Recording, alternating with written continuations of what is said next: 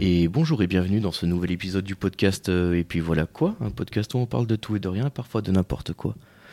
Mais toujours de ce qu'on aime. Aujourd'hui, une émission un peu spéciale parce que c'est la première émission de la seconde saison de l'émission préférée de ceux qui l'écoutent. C'est pas l'émission préférée de tout le monde malheureusement, mais si vous nous écoutez, vous avez de grandes chances que ça le devienne. Et, euh, et pour reprendre en fait cette seconde saison, qu'on reprend un peu tardivement, et je dois m'en excuser auprès de tous nos auditeurs, parce que bah, parce que c'est la vie. Envie de dire, donc euh, on va pas se justifier là-dessus, c'est comme ça, on attaque un peu tard, mais on attaque et c'est pas mal. Et, euh, le premier invité de la saison donc n'est pas arrivé par la petite porte. En effet, c'est c'est lui qui nous a sollicité son envie de participer au podcast et c'est ce qui a un petit peu euh, su nous nous remotiver. En tout cas, sans lui, nous ne serions nous aurions peut-être passé encore un mois sans diffuser, encore un mois à glandouiller ce, ce patron de bar, bon camarade. C'est passé sur ses clients de la pommade, bien qu'il mette euh, des lardons dans sa truffade. Aujourd'hui, nous recevons donc Coco, le patron du Nomade. Et salut tout le monde. Comment ça va? Eh ben, plutôt pas mal. Plutôt pas mal. bien. Bon, il faut qu'on parle de cette histoire de lardon dans la truffade. Euh, parce, que, parce que vraiment, euh, moi, à une époque, j'étais, j'étais végétarien, si tu veux, et euh, je suis venu manger au nomade. Et donc, je me dis, putain, chouette, il y a une truffade, je vais pouvoir me, pouvoir me régaler. Et là, le, le serveur me dit, je crois qu'il y a des lardons dans la truffade. Je dis, comment ça, vous croyez qu'il y a des lardons dans la truffade? Ce serait bien un scandale. Et ben, euh, ouais, on avait attaqué du coup à mettre des, à mettre des, des lardons et on a changé après. Du coup, maintenant, c'est les lanières de jambon cru. Ah, Le jambon cru, du coup, qu'on met par-dessus. ok. Donc, on, plus, on peut euh, plus facilement euh, les enlever. Les enlever. Ouais. Ok, donc pour nos amis végétariens, c'est une porte d'entrée. Et puis oui, de toute façon, on met pas de lardons dans la truffade, quoi qu'il en soit. Euh, les puristes, les Non, puristes ouais. pourraient, euh, pourraient nous. euh, ouais. Avec quel fromage vous la faites, la truffade? Un mélange euh, tome, euh, et, Yes. euh, et un peu de Cantal. Ah, bah excellent. Déjà, Ouais. au moins sur le fromage, on n'est pas trop mal. Alors, on est bien. Et c'est déjà bien. Ok, super. Donc, comment c'est ton premier, tu me disais, c'était la première fois que tu prends les micros. Comment ça va? Comment tu te sens? Est-ce que tu es chaud pour, euh, pour cette émission? Ben, ouais, bien. Ouais, Bien, bien. un, peu, un, un petit peu stressé du coup, Ouais. c'est la première du coup, mais, euh, mais non, ça va le faire du coup. Tu, Ouais, bien sûr. tu me mets bien à l'aise, donc c'est bon. Ça devrait, ça devrait être pas mal. Génial. Je dois excuser, euh, excuser mon compagnon de toujours qui malheureusement n'a pas pu se rendre disponible aujourd'hui. Mais, euh, mais il fallait qu'on enregistre, il fallait qu'on s'y mette. Donc au- aujourd'hui, c'est une émission à deux. C'est une première, je pense. C'est la première fois qu'on fait une émission à deux. Donc, euh, donc je sais pas trop combien de temps elle va durer. On sait pas trop de quoi ça va parler. Enfin, on sait un petit peu quand même. Mais en tout cas, on y va, on y va tranquillement. Euh, on est au sortir de l'été, euh, petit automne été indien, comme dirait Jodassin. Ouais, Euh, T'as passé un bon été, toi, Coco? Qu'est-ce que t'as fait un petit peu de? Et, ben, beaucoup, beaucoup de travail. Beaucoup de boulot, ouais. Grosse, grosse saison? Grosse saison. Bah, après, ouais, il y a un, un peu moins de fréquentation du coup cette année, mais Ah ouais, ça a baissé? Je me posais la question. Ouais, un petit peu quand même. Enfin, généralement, ouais, sur, le, sur le tourisme, mais pas qu'en Haute-Loire, hein, mais Mhm. euh, il y a quand même ouais, une petite baisse. Ça n'a pas été une, une grande, grande saison. Mais ouais, il y a eu le- la saison ouais, du coup au nomade et puis surtout voilà, le, le projet du coup là qui euh, nous prend pas mal de temps. Yes, on en reparlera un petit peu plus tard du projet, du coup. euh, pas de souci, ouais, ouais. Et mais ouais, c'est après les gens, ils ont moins de pognon aussi. Ça, ça aide pas à sortir. hein. Ouais, je pense Tu que ouais, quand tu vois le. Après, ouais, peut-être que je me plante en disant ouais, qu'il y avait moins de, moins de touristes, euh, enfin moins de fréquentation. Les gens sont peut-être partis, mais. euh, euh, c'est quoi forcément peut-être que avant ils partaient deux semaines ils se faisaient ouais. quatre restos dans le dans le Mm. pendant leurs vacances et là ils en font que deux quoi Bah ouais. forcément C'est, euh, ça coûte combien un repas au nomade, par exemple, à peu près, en moyenne?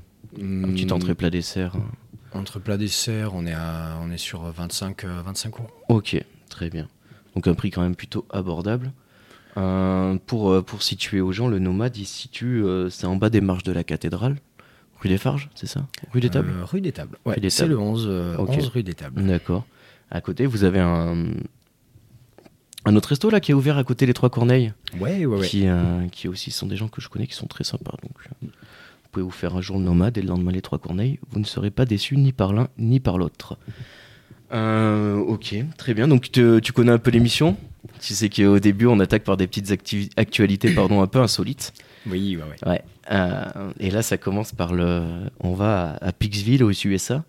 Et donc, le centre commercial propose. euh, on sort du sexisme ordinaire. hein, propose aux hommes une, une attraction, une animation pendant que les femmes font les courses. Est-ce que tu saurais deviner ce que c'est?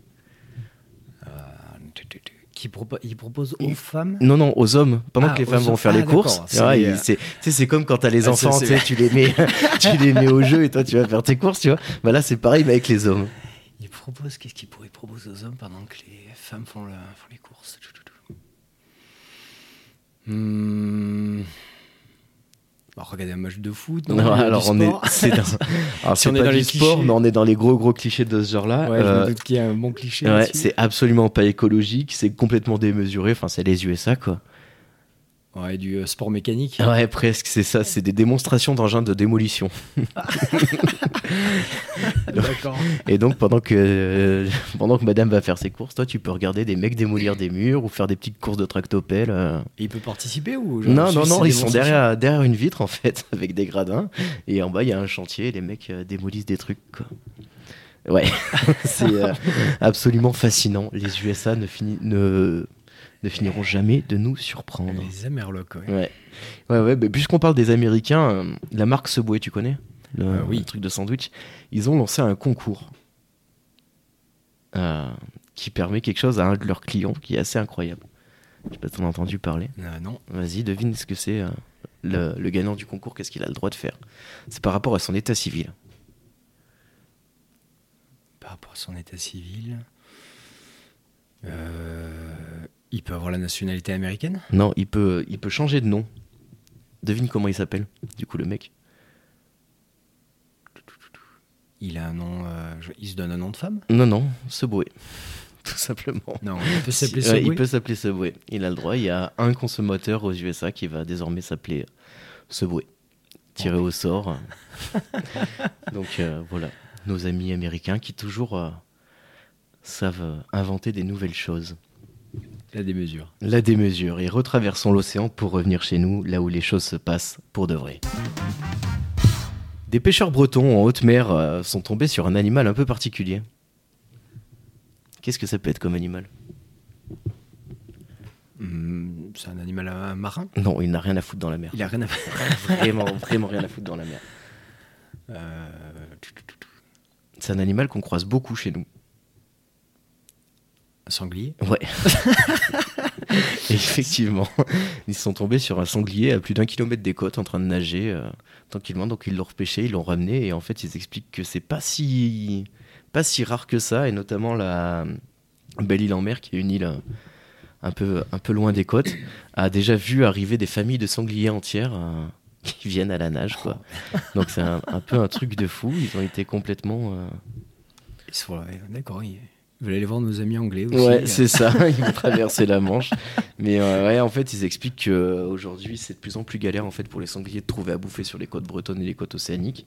Donc, du coup, en fait, il y en a qui tentent la traversée euh, en mode histoire de trouver quelque chose de mieux. quoi. Ils sont, ils sont déter. Ouais, ouais, ils sont en exode. Je euh, pense pas que c'est les meilleurs nageurs euh, bah non, mais a priori, leurs ils pattes, avec leurs sabots là. Ouais, mais t'imagines, un kilomètre des côtes, il faut y aller quoi. Enfin, c'est. Mais c'est pour ça avec leurs pattes et tout ça. C'est- Ouais, mais même a priori, les, les petits et tout peuvent suivre. Enfin, c'est assez. euh, Ouais, Il y en a qui doivent, euh, qui Ah doivent pas bah, survivre au. Ah, il y en a un paquet à mon avis qui doivent y passer, ouais, mais mais ça arrive quoi.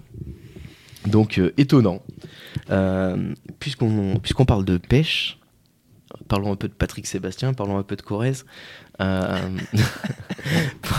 pour- la venue de Patrick Sébastien en Corrèze, euh, le maire de la ville a, a proposé un arrêté municipal euh, pendant la semaine avant l'arrivée de Patrick Sébastien. Ça concerne la pêche.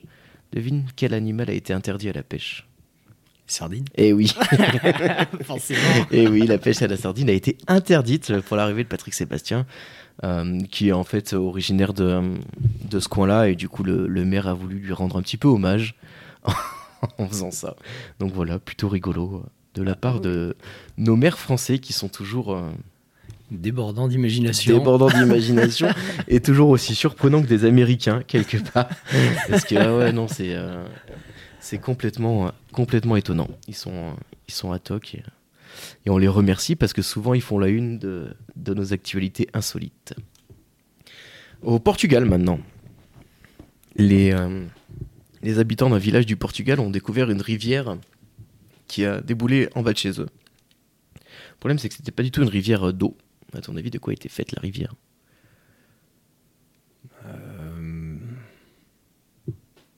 Une rivière de, euh, de piste parce qu'il y avait un gros festival juste Non, non, non, non, non, non, non, mais on pourrait rajouter, on pourrait presque accoler ça du, fes- du festif.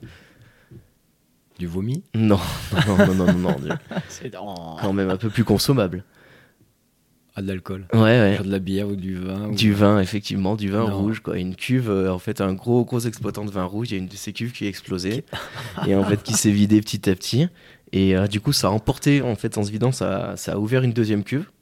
Donc, du coup, ils se sont retrouvés avec une rivière qui a coulé pendant euh, quasiment 6 heures dans les rues du village. Ah, mais c'était des, des milliers de litres. Ah ouais, ouais, c'était vraiment un truc de fou, quoi. Et du coup, le- l'entreprise a pris à sa charge ben, toutes les restaurations qui ont été faites et les pompiers ont été amenés pour pouvoir euh, anticiper, enfin déplacer le, cours de la rivière qui était en train de se créer pour pas qu'elle pollue trop. Et ils ont réussi à la mettre dans un endroit où ça va à peu près, mais on peut imaginer que ça a eu quand même quelques conséquences. euh, sur, sur la faune et la flore. Mais ouais, plusieurs, milliers de litres euh, déversés dans un village du Portugal. Toujours, euh, toujours sympathique. Ah, mais, je sais pas si on peut vraiment parler de pollution. C'est pas, pas la pire des pas- C'est pollutions. pas la pire des pollutions. Il vaut mieux ça qu'une marée noire, Ouais, quoi. puis après, ça reste, ça reste du raisin quelque part. euh, ça Oui, doit être. euh, Après, je sais pas, j'ai jamais arrosé des- mes plantes avec du pinard. Peut-être que ça les, peut-être que ça les booste. Ça leur donne un petit Ouais, peu de un petit peu ouais. de, un petit peu de nitrite, des sels minéraux et tout. euh, c'est la folie, quoi. Bah, c'est comme pour nous, après trop, euh, Ouais. trop peut-être pas, mais, euh, mais un petit peu, ça leur fait Un pas petit, de mal. un, petit, un petit canon de rouge comme ça de temps en Ah, temps. c'est- C'est bon pour la santé, ce qu'on dit. Ouais, il paraît, il paraît. C'est euh, c'est incroyable, tu sais, t'as les, euh, les vidéos là, de, de l'INSEE, alors c'est peut-être pas l'INSEE, je sais plus, mais euh, tu sais, des vidéos de l'ancien temps où euh, t'as les gamins qui t'expliquent qu'ils sont dégoûtés qu'on a enlevé le verre de rouge à la cantine et tout. Enfin, Ah oui, euh, si, si, c'est vraiment, c'est vraiment incroyable. plusieurs, quoi. ouais. Et puis en fait, on se dit que c'était il y a pas si longtemps que ça, parce qu'à l'époque de, bah, moi, de mes grands-parents, hein, ça, ça prenait du vin à l'école, quoi. Tu te dis, waouh, c'est euh, c'est fou. Et c'était bon pour la santé avant. Alors que maintenant, ça ne l'est plus du tout. Vraiment, les, ouais, choses changent très vite. Euh, Ils ont du mal, je pense, du coup, à, mm, ouais, à ouais. enlever, à enlever ça des mœurs. Ouais, ouais, puis ils ont, euh, ils ont, ils ont rattaqué, ils avaient arrêté pendant longtemps là les, euh, les pubs à la radio pour l'alcool. Et euh, j'ai entendu là que maintenant il y avait une pub pour la 8-6. J'ai été étonné parce que je, ça fait tellement longtemps que j'avais pas entendu une pub pour de l'alcool que. Et ouais, c'est vrai, que, euh, c'est vrai que j'en avais entendu là, mais cet été, Mm. été surtout sur des, des bières, enfin le côté rafraîchissant Ouais, et tout ça, ça. là, ils, euh, ils mettaient ça bien avant.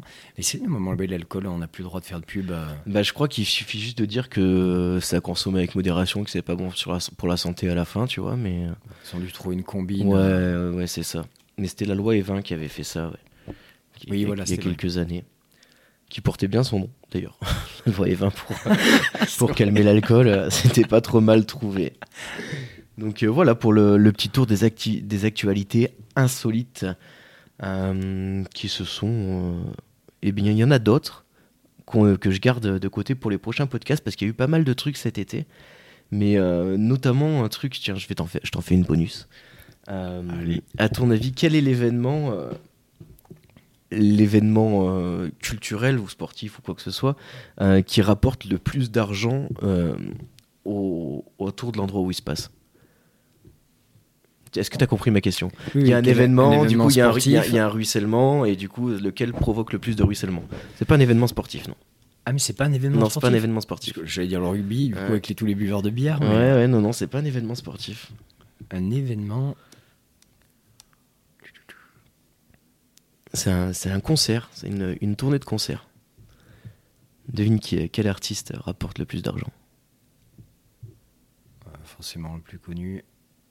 Euh, les sosies de, de Johnny Hallyday. Putain, tu sais qu'il y a, avec les intelligences artificielles, là, ils, font, ils reprennent des images de concerts et euh, ils font chanter à Johnny des trucs genre le générique des Pokémon ou, euh, ou, des chansons ou des trucs comme ça. C'est assez incroyable à voir. Vraiment, euh, c'est euh, c'est dingue. C'est dingue. J'en mettrai un petit extrait euh, au montage pour que les gens entendent Johnny chanter Pokémon. C'est quand même assez incroyable. Ah, je pense que ça peut être marrant. ouais. Mais non, non, c'est c'est une, euh, une artiste euh, qui est pas la plus connue. En plus, c'est c'est là que je suis vraiment étonné. Ouais, parce que, oui, de- euh, Donc c'est une femme. hein. Ouais, c'est une femme, ouais. Ouais. Une américaine. Une euh, non, je vais dire Céline Dion, mais elle est, Non, elle non, est non. québécoise. Elle est québécoise et puis elle fait pas trop de tournées, elle. C'est une, une rappeuse, une non, non, non, du, de la pop. euh. Pop. Ouais. Shakira, Jennifer Lopez? Non, non, Shakira, non. elle est pas américaine en plus. Non, non, non, c'est, euh, je te le dis, hein, c'est trouverais c'est pas. Taylor Swift. Taylor, d'accord. Ouais, étonnant, hein. Mais en fait, a priori, elle a une communauté qui est vraiment. Une communauté qui est hyper, hyper engagée et qui, du coup, bah, fait des déplacements de super loin. Du coup, partout où elle passe, elle remplit les hôtels en mode euh, deux jours à l'avance parce que les gens, ils y vont pour être sûr d'avoir des places. Tu vois, ils arrivent 12 heures avant le début du concert parce que c'est des trucs tellement énormes. Et, euh, et du coup, elle, euh, c'est elle qui rapporte le plus d'argent à ceux qui passent. Pour, pour information, le prix moyen d'un concert Taylor Swift est de 240 euros. Comme tu dis. Mais bon, après, c'est pyrotechnie, acrobatie, deux heures et demie de show. euh. Ouais, le- il y a le spectacle. mais mais- bon, ouais. Ouais, bah 90 semi-remorques, je crois. Elle traîne sur sa tournée. 90. Ouais, Oh donc, euh, donc c'est encore, enfin, c'est un truc de, un truc Encore- de Joba. Encore une fois, les Américains. Ouais, non, mais c'est ça. c'est ça. Mais mais je me demande en plus à quoi, enfin, qu'est-ce qu'elle fout dans ces 90 semi-remorques Il doit y en avoir un juste pour ses robes, tu vois. Mais euh, enfin, je- j'ai du mal à voir quoi. Ouais, pour les, pour les robes, euh, une pour les chaussures. Ouais, c'est vrai, il y a une les pour le, chaussures. pour le maquillage. Voilà, oui, c'est vrai qu'elle doit avoir un, un atelier de maquillage coiffeur euh, qui est tout le temps en place, mais c'est euh, c'est un truc de dingue, ouais, ouais. Et vraiment, les gens, euh, les grosses communes, les grosses, euh, enfin les grosses communes, les grosses villes, hein, type Paris, Berlin, tout ça, ils se, ils se basent vraiment, genre c'est des à coups d'appel d'offres, euh, mais assez monumentaux quoi, pour avoir un concert. euh. Donc c'est vraiment, elle, elle est passée de tu vois, c'est plus euh, toi qui demandes à aller à tel endroit ou quoi. Là, c'est vraiment les villes qui se battent pour avoir l'artiste parce qu'elle rapporte tellement d'argent que, que c'est un truc de fou. Il y a Ed Sheeran aussi qui est dans le top 3. Qui est, Ah, D'accord. et, et Elton John, étonnamment, qui, euh, qui du coup là, a eu une tournée hyper prolifique parce qu'il a raté. euh, il a eu le Covid et du coup, euh, il a dû annuler sa dernière tournée. Donc, du coup, tous ceux qui l'ont pas vu avant veulent le voir. Et puis, il y a malheureusement le risque que soit, ce soit une des dernières parce qu'il est plus tout jeune, notre ami Elton. Donc, tire, euh, on va dire qu'il tire un petit peu sur la fin. Ouais, il tire un peu sur la corde. Tu l'avais vu le film Rocketman qu'ils avaient fait sur lui? Euh, non, je l'ai pas regardé. Ben, je l'ai vu, euh, j'ai vu ouais, qu'il était euh, sur, je sais plus, Netflix. ou- Ouais, je sais pas où il est, mais moi je l'avais vu à la sortie.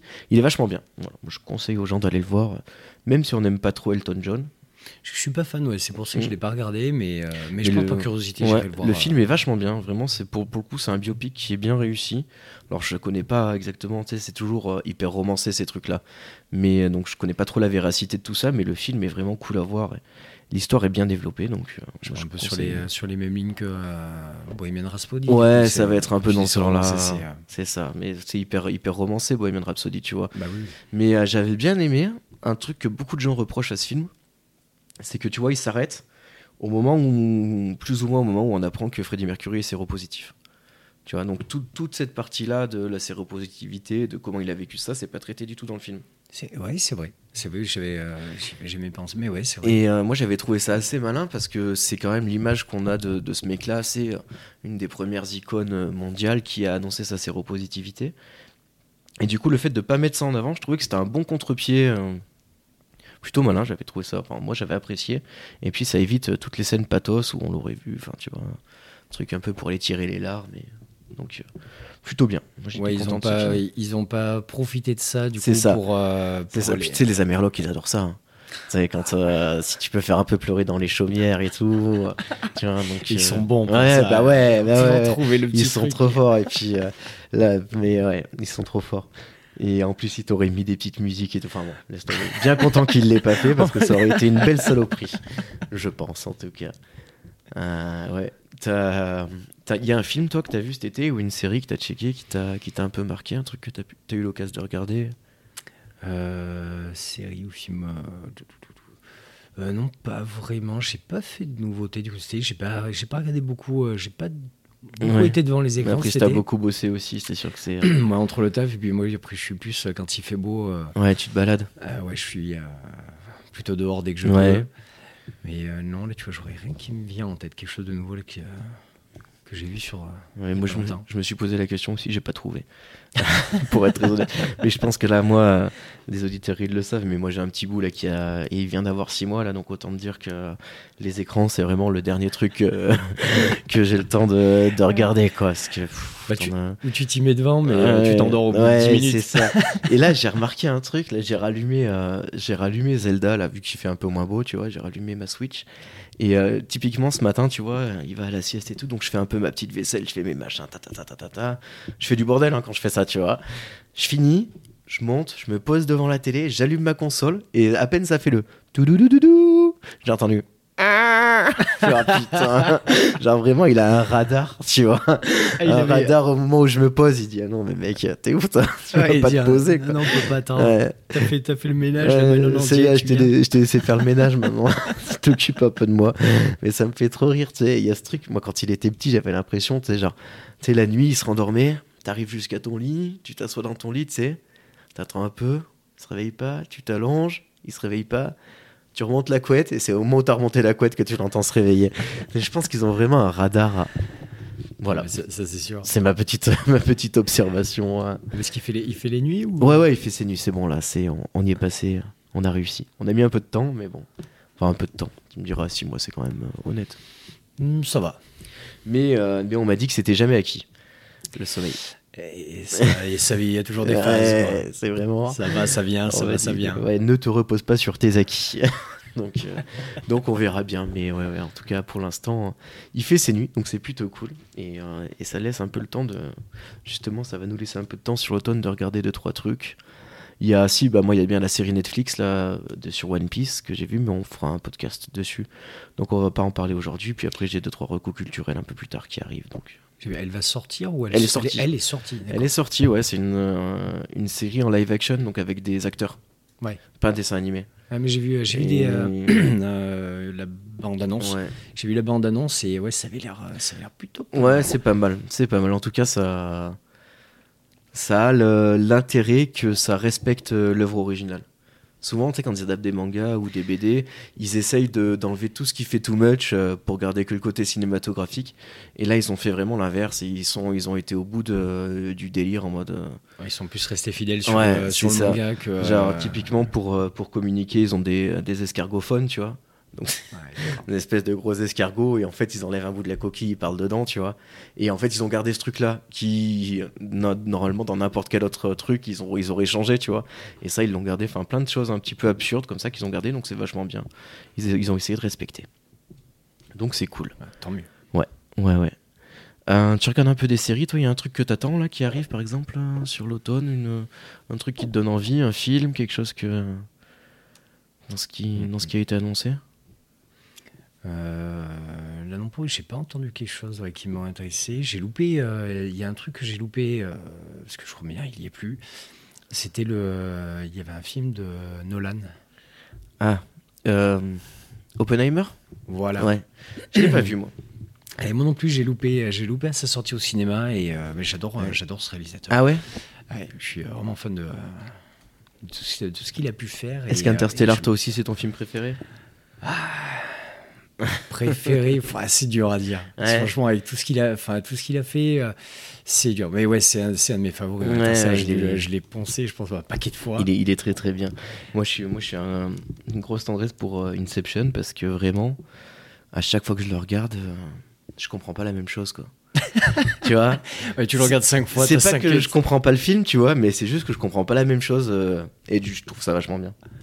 Parce que souvent les films, ils sont, ils ont peu de revisibilité, surtout des films euh, avec des twists comme ça où à la fin, quand t'as la fin, t'as la fin, tu vois. Enfin, typiquement, genre le, Oui, sixième sens, tu vois, une fois que t'as vu la fin, bah, Ouais, t'as plus la surprise Ouais, euh, de, de la fin, mais oui, avec, ouais, avec. euh, Et avec Inception, tu l'as toujours, je trouve. Enfin, en tout cas, c'est. Et donc, moi, moi j'ai une petite tendresse pour ça.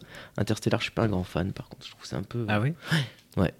Mais je- c'est le problème de... qu'il a, qu'il a, je trouve, sur tous ses films aujourd'hui. Enfin, c'est mon truc à moi. hein. Mais je trouve qu'il surintellectualise un peu son propos. Tu vois, il complexifie, euh, histoire de faire du compliqué. Ouais. Oui, on va dire qu'il il- Ouais. Je vois ce que tu veux dire. des fois, ça me gonfle un peu, parce que des fois, j'ai envie de choses simples aussi, tu vois. Et donc, Ah euh, mais, ouais, mais si tu veux quelque chose de ça, non, il faut pas, aller là-dessus. faut hein, pas faut pas aller là-dessus. On est bien d'accord. Mais tu vois, des fois, je trouve qu'il il y va un peu trop. Mais bon, après ça. Mais j'aimais bien, tu vois, je trouve les Batman, par exemple, il avait fait simple et efficace. C'était parfait. Enfin, je trouve que c'était très bien en tout cas. Ouais, là, il s'était pas, ouais, Ouais. pas embêté à faire compliqué. Non, non, et en fait, ça fonctionnait vachement bien aussi, quoi. C'était joli, c'était bien fait, les méchants. Puis tu vois, il avait pris du temps pour écrire ses personnages, les écrire comme il faut et tout, et en fait, ça fonctionne, quoi.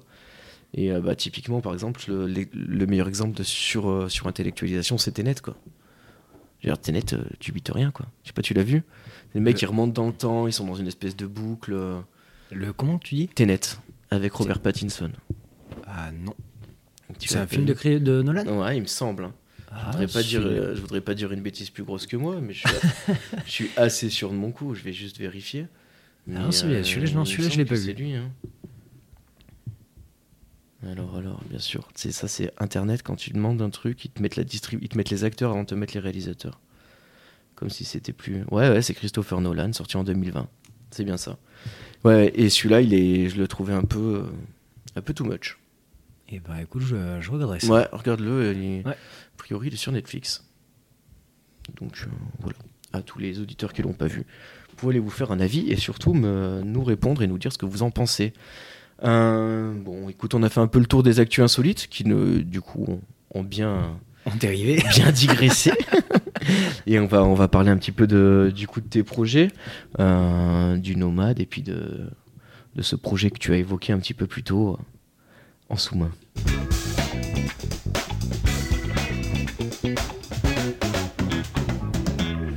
Et c'est toujours, et puis voilà quoi, et c'est toujours Clément au micro, et toujours avec Coco, donc le patron du Nomade. Euh, tu n'es pas le seul patron du Nomade, vous êtes deux. On est deux, ouais. Voilà. Je sais pas si tu veux citer ton, ton Oh, camarade si jamais il nous écoute. Ah, il écoutera bien. Ouais, ouais, Jonathan. Jonathan Point, le, le Joe. Et ben, on salue le Joe. Euh, donc, du coup, ouais, le Nomade, comment ça fonctionne Euh, C'est un, bar-resto, plus bar que resto? Non, plus resto que bar. Plus resto que bar. ouais. Bah, on avait. ce qu'on bah, de- ce on qu'on en a parlé un peu en off. Ah ouais. On avait attaqué par un, par un bar, un bar à vocation bah, culturelle. On voulait. Je me suis perdu. Non, mais c'est bon, je suis de retour. Ouais, tu peux. Ouais, Excusez-moi. Ouais. on voulait, euh, bah on voulait faire voilà du bar et puis euh, voilà faire plein de concerts, du, euh, des expositions, des Du festif, un lieu de rencontre. Un lieu de rencontre, un, lieu, culturel et, et voilà malheureusement c'est heurté un petit peu. euh, ben, aux, euh, aux problèmes qui, euh, que qu'on rencontre actuellement Ouais, euh, avec la nuit. Ouais. Donc, c'est-à-dire le problème de euh, quand on fait du bruit et que et qu'on le fait pas comme il faut, on est vite rattrapé euh, par la réalité. On va dire ça comme ça. hein. C'est ça, les petits problèmes de voisinage. Voilà. Et ouais, du, ouais, du fait voilà, euh, qu'on amène quelque chose de nouveau dans un lieu où il n'y avait, voilà, il n'y avait, pas, il n'y avait Mm. pas ça. Et, euh, et ce, ouais, ce qui a été compliqué, et, euh, bah, comme on en parlait tout à l'heure, ouais, du coup, notre, euh, le dénouement a fait que ben on est parti sur du, euh, du resto euh, plutôt que du bar. Pur et dur. Enfin, pas pur et dur, mais en tout cas. Eh, peu- si on peut Ouais, dire pur peu et pur dur, hein, parce qu'on a vraiment tout, on a vraiment coupé net du coup Mm. avec le côté animation et, et vraiment tourné que sur du restaurant. Ok. Comment est-ce qu'on passe de, de, de consommateur de bar, tu vois, de client à, à patron? Comment est-ce qu'elle se fait la jonction? Euh, Comment est-ce que vous avez l'idée de créer un bar et comment est-ce que vous arrivez à concrétiser ce projet? Hmm. Bah, bonne question. Euh, Ouais, C'est un peu mon truc, ça, de poser des bonnes questions. C'est mon job. Mais euh, ouais, je pense déjà à. Je vais dire un brin de folie. Enfin, enfin, faut s'y jeter en fait. Ouais, c'est ça. Parce que du coup, en fait, je pense qu'on se pose. euh, Enfin, oui, tout, enfin, tout le monde a une manière différente de fonctionner, mais euh, je sais pour moi, du coup, bah ouais, je me posais beaucoup de questions à dire ouais, mais est-ce que si ça va faire ça, est-ce que et en fait, au bout d'un moment, en fait, de le tourner dans sa tête, euh, bah, il faut, allez, faut y aller, Ouais, il faut faut, y aller. croire à avoir son projet et une fois que son, on croit en son projet, en, ouais, en l'imagination, euh, ce qu'on a imaginé, tout ça, bah, au bout d'un moment, faut, faut se lancer, bien s'entourer Ouais. pardon. Mais ouais, bien, bien s'entourer du coup avec, euh, voilà, avec des gens du coup avec qui on sait qu'on pourra euh, Ouais, affronter, des gens affronter les fiables, problèmes. Et, euh, et après, ben, plein gaz, hein, tête dans le guidon, Mhm. euh, et il faut y aller. Ouais, et du coup, c'est euh, alors comment ça se passe par exemple au niveau de là, toi, du coup, vous êtes parti sur un resto. Comment est-ce que vous concevez la carte du resto? Euh, Comment ça se passe? Euh, Votre cuistot, par exemple, est-ce que c'est toujours le même depuis le début? Est-ce que ça change? Est-ce que c'est au cuistot de s'adapter à la carte ou est-ce que c'est à la carte de s'adapter au cuistot? Euh, donc c'est plus, ou- enfin, plus ou moins euh, toujours un peu les, les mêmes qui signent d'année en année. Ouais, c'est c'est d'ailleurs un peu pour ça aussi le, le nouveau projet, et un petit peu aussi voilà pour permettre de travailler à l'année, parce que du coup, Mhm. au Nomade, on est que saisonnier. Ah oui. Donc euh, du coup, là, c'est euh, que du travail de saison. Mais euh, non, après, on- les, les cartes, du coup, changent d'année en année. Euh, certaines années plus que d'autres. Mhm. Et, euh, et toujours, bah ouais, en, en- enfin, en lien, du coup, entre euh, cuisine et, euh, et gérant et gestion, du coup, voilà, on, on regarde ben, un petit peu pour, euh, pour se mettre au diapason, quoi. Que, Mm. les, euh, que les tarifs, du coup, puissent être à la fois abordables par les gens, soit vendeurs, mais aussi Mm. que ce soit... Que vous vous y retrouviez. c'est ça, puis que ce soit aussi gérable en cuisine. Pas, parce que le problème, c'est s'il y avait que le, le côté gestion qui prenait les décisions, enfin pour faire une carte, je pense que ça on pourrait pendre des, des trucs complètement, dans- complètement débiles. Et, euh, et pareil, du coup, si c'était que du côté cuisine, du coup, bah, il y aurait euh, des, choses côté euh, vente et rentabilité où il y aurait. Ouais, où ça marche pas, quoi. Voilà, du coup, euh, le travail du coup en, euh, en binôme sur ça, du coup, je pense c'est essentiel. Ok. Euh, une carte quand même qui est, qui est un peu basée sur des, sur des produits, euh, enfin en tout cas sur des plats un peu terroirs, des plats qui ressemblent à, à la Haute-Loire. Enfin, on parlait de la truffade, mais il y a plein d'autres choses aussi où c'est. Ben, C'est-à-dire qu'on va pas, chez vous, on va pas trouver un saumon, un saumon gravlax, quoi. Euh, non. On trouve du gravlax, Ah. mais avec la truite de Vourzac. Ah ouais Excellent. Excellent. C'était D'ailleurs, la petite nouveauté, c'était la petite nouveauté de vrai 2000, euh, 2023. ouais. Incroyable. Putain, mais je t'ai fait une transition monumentale. Super. Mais ouais, c'est ça. Donc euh, après, il y a des, euh, il doit y avoir, il y a pas mal de plats à base de lentilles. Enfin, il y a au moins un plat de lentilles, Ah, des des- choses comme ça. Traditionnel, oui. Ouais. euh, t- Enfin, oui, obligatoire, ouais. Mais après, c'est vraiment, ouais, on a vraiment fait la carte, là, euh, enfin, le restaurant, le, on a vraiment imaginé le concept de ce restaurant, du coup, tourné sur le, ouais, sur le terroir local. Mhm. Donc, ouais, on a vraiment les plats typiques, du coup, euh, de no- du Yes. département, de le, De la région un Vraiment petit des- peu. région, bah après, on écarte un petit peu, mais on reste obligé. vraiment, euh, vraiment sur la, sur la Haute-Loire. Bah ouais, truffade, euh, Ouais. saucisse lentilles, le, on travaille avec l'agneau noir du Velay, le du Vourzac. euh, et toutes les salades sont imaginées autour de l'Auvergnat, du coup, avec du jambon cru, du bleu Yes. d'Auvergne. Yes. Donc un- quand même une cuisine en circuit court au maximum, quoi. Ouais, on travaille ça, avec c'est- les. euh, plus les producteurs sont proches, et euh, c'est un petit peu le fer de lance. Ok, super. C'est bah, c'est important de le dire parce que. Alors, vais dire, c'est un argument commercial, euh, mais au-delà de ça, c'est aussi un argument éthique qui peut des fois, euh, tu vois, un petit peu favoriser sur le choix d'un resto. Tu te dis, ben. Moi, en tout cas, je sais que je me dis que je préfère aller bouffer chez un mec euh, qui va faire tourner l'industrie locale plutôt que, euh, tu vois, d'arriver sur un resto où tout est congelé, vient de je sais pas où. Et... Ah ben oui, ouais, forcément, euh, c'est euh, éthiquement bon. Ouais, ça nous tient à cœur, ouais, de- faire, de travailler du coup avec des, euh, des petits producteurs et des, des producteurs qui sont à côté de chez nous. Puis Mm. c'est pas comme si en Haute-Loire, On manquait de, on manquait de niveau, niveau cochonaille, lentilles, c'est clair qu'on a tout à portée de main. quoi. Oui, on a tout ce qu'il faut. Et puis, et puis il y a quand même des, des gens qui ont du talent au niveau des producteurs. Enfin, quand même beaucoup de gens qui sont reconnus au niveau national aussi, qui gagnent des prix sur les salons de l'agriculture, sur les choses comme ça. Et donc, c'est aussi important de mettre en avant leurs produits, euh, tu vois, pour, euh, bah, pour la découverte des touristes, parce que euh, parce que c'est aussi, euh, il faut arriver, je pense, que c'est ce qui est compliqué dans le tourisme Haute-Loire, c'est arriver à sortir de, de l'image qu'on a de vraiment euh, un truc hyper rural, hyper paysan, où en fait on sait pas faire grand-chose et qu'il y a assez peu de, tu vois, de, de points d'intérêt. Et Mm. donc c'est hyper important d'arriver à les mettre en avant. Et je pense que la bouffe, effectivement, fait partie des trucs qui se maîtrisent le mieux en Haute-Loire et qu'il faut mettre en avant euh, de ouf. Donc c'est super cool que vous arriviez à faire ça. Euh, au niveau du, du, du nouveau projet, alors vas-y, parle-nous-en un petit peu de, de l'avenir, parce que c'est le, le Nomade, c'est une institution aujourd'hui, mais c'est aussi un avenir. Ouais, un avenir ouais, avec ce nouveau projet, et, euh, ouais, un sacré projet. Ouais, Un sacré projet du coup qu'on euh, bah, on reprend du coup euh, anciennement euh, Black Iris et Corleone qui ok. anciennement était euh, la map monde et, ouais, pour les anciens le qui Club nous Rocker, écoutent. hein, pour les anciens. et euh, bon après on va- faire euh, pas mal de déçus parce que du coup euh, non il y aura pas de pas de concert, Il n'y aura pas de, pas de soirée. pas de soirée, il y aura pas voilà il y aura on reprend pas du tout du Mm. coup là ces, ces mêmes lignes. Voilà, au, au- grand dame du coup de certains. Ouais, parce que j'imagine que ça doit être la première question qu'on te pose quand tu dis il reprend là. Ah ouais, vous allez refaire des soirées. Ouais, on a tout le temps cette question qui revient. C'est sûr. Mais ouais, non, malheureusement, voilà, on a, on a voulu partir voilà, sur, euh, bah, continuer sur, du, euh, sur de la restauration. Mhm. Donc on a ouvert euh, la partie anciennement la pizzeria du coup euh, Ouais. qui qu'on a reconverti en snack grec, Ok. Qui est ouvert là depuis euh, mi-juillet, depuis le 14 juillet. Comment, fait comment ça s'appelle? C'est euh, Siga Pita. Sigapita. Mm. Très bien. Petite anecdote du coup, sur le sur le nom du coup. Je sais Ouais, pas si tu sais ce que signifie le nom. Non, pas du tout. Euh, pita parce que bah, il C'est le- le pain? Le, le pita ouais c'est le pain. C'est le, le sandwich du coup qu'on propose, mais Ouais. euh, c'est Siga du coup qui est qui est intéressant parce que c'est en Grèce ils, euh, ils disent souvent cette expression Siga Siga. D'accord. Piano dire piano en italien. Ah, d'accord. Siga Siga. Ah, ok. Donc, euh, donc le, le snack tranquille, quoi, quelque part. Ah, quoi. ok, Il faut, euh, faut pas être énervé. Euh, on fait les choses vite, Ouais. mais, euh, mais voilà, c'était un petit peu le, le petit clin d'œil du coup à nos voyages en Grèce du coup qu'on Ouais.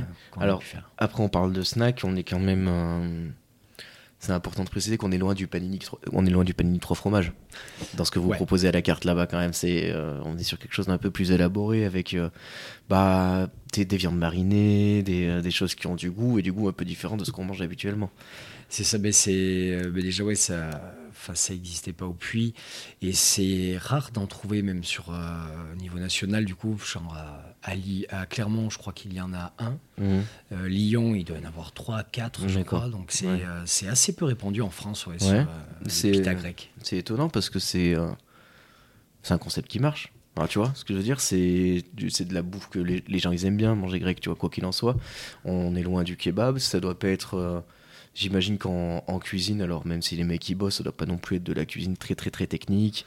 Et donc au final, tu peux arriver assez vite à faire des quantités, euh, Mm. des quantités raisonnables pour t'en sortir, quoi. Enfin, Ah, tu- c'est- tu- enfin, je veux dire, le projet, comment, tu vois ce que je veux dire?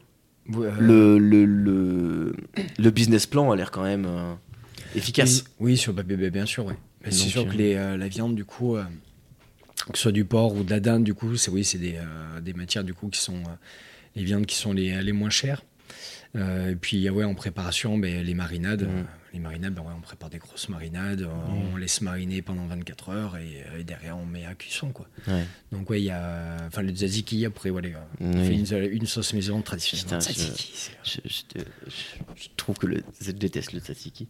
Ah, T'aimes Euh, pas le tzatziki? Non, je trouve que les gens. Mais alors, j'en ai parlé avec, avec Excel qui travaille chez vous. hein, On a déjà eu cette discussion. Gege Ouais, avec Gege. Et il m'a remis un petit peu les idées en place parce qu'en fait, euh, les gens, tu sais, ils te parlent de tzatziki, j'ai fait un tzatziki, t'as l'impression que c'est un plat, tu vois, et que t'es là et que tu bouffes ça, enfin, c'est du fromage blanc avec du persil, quoi.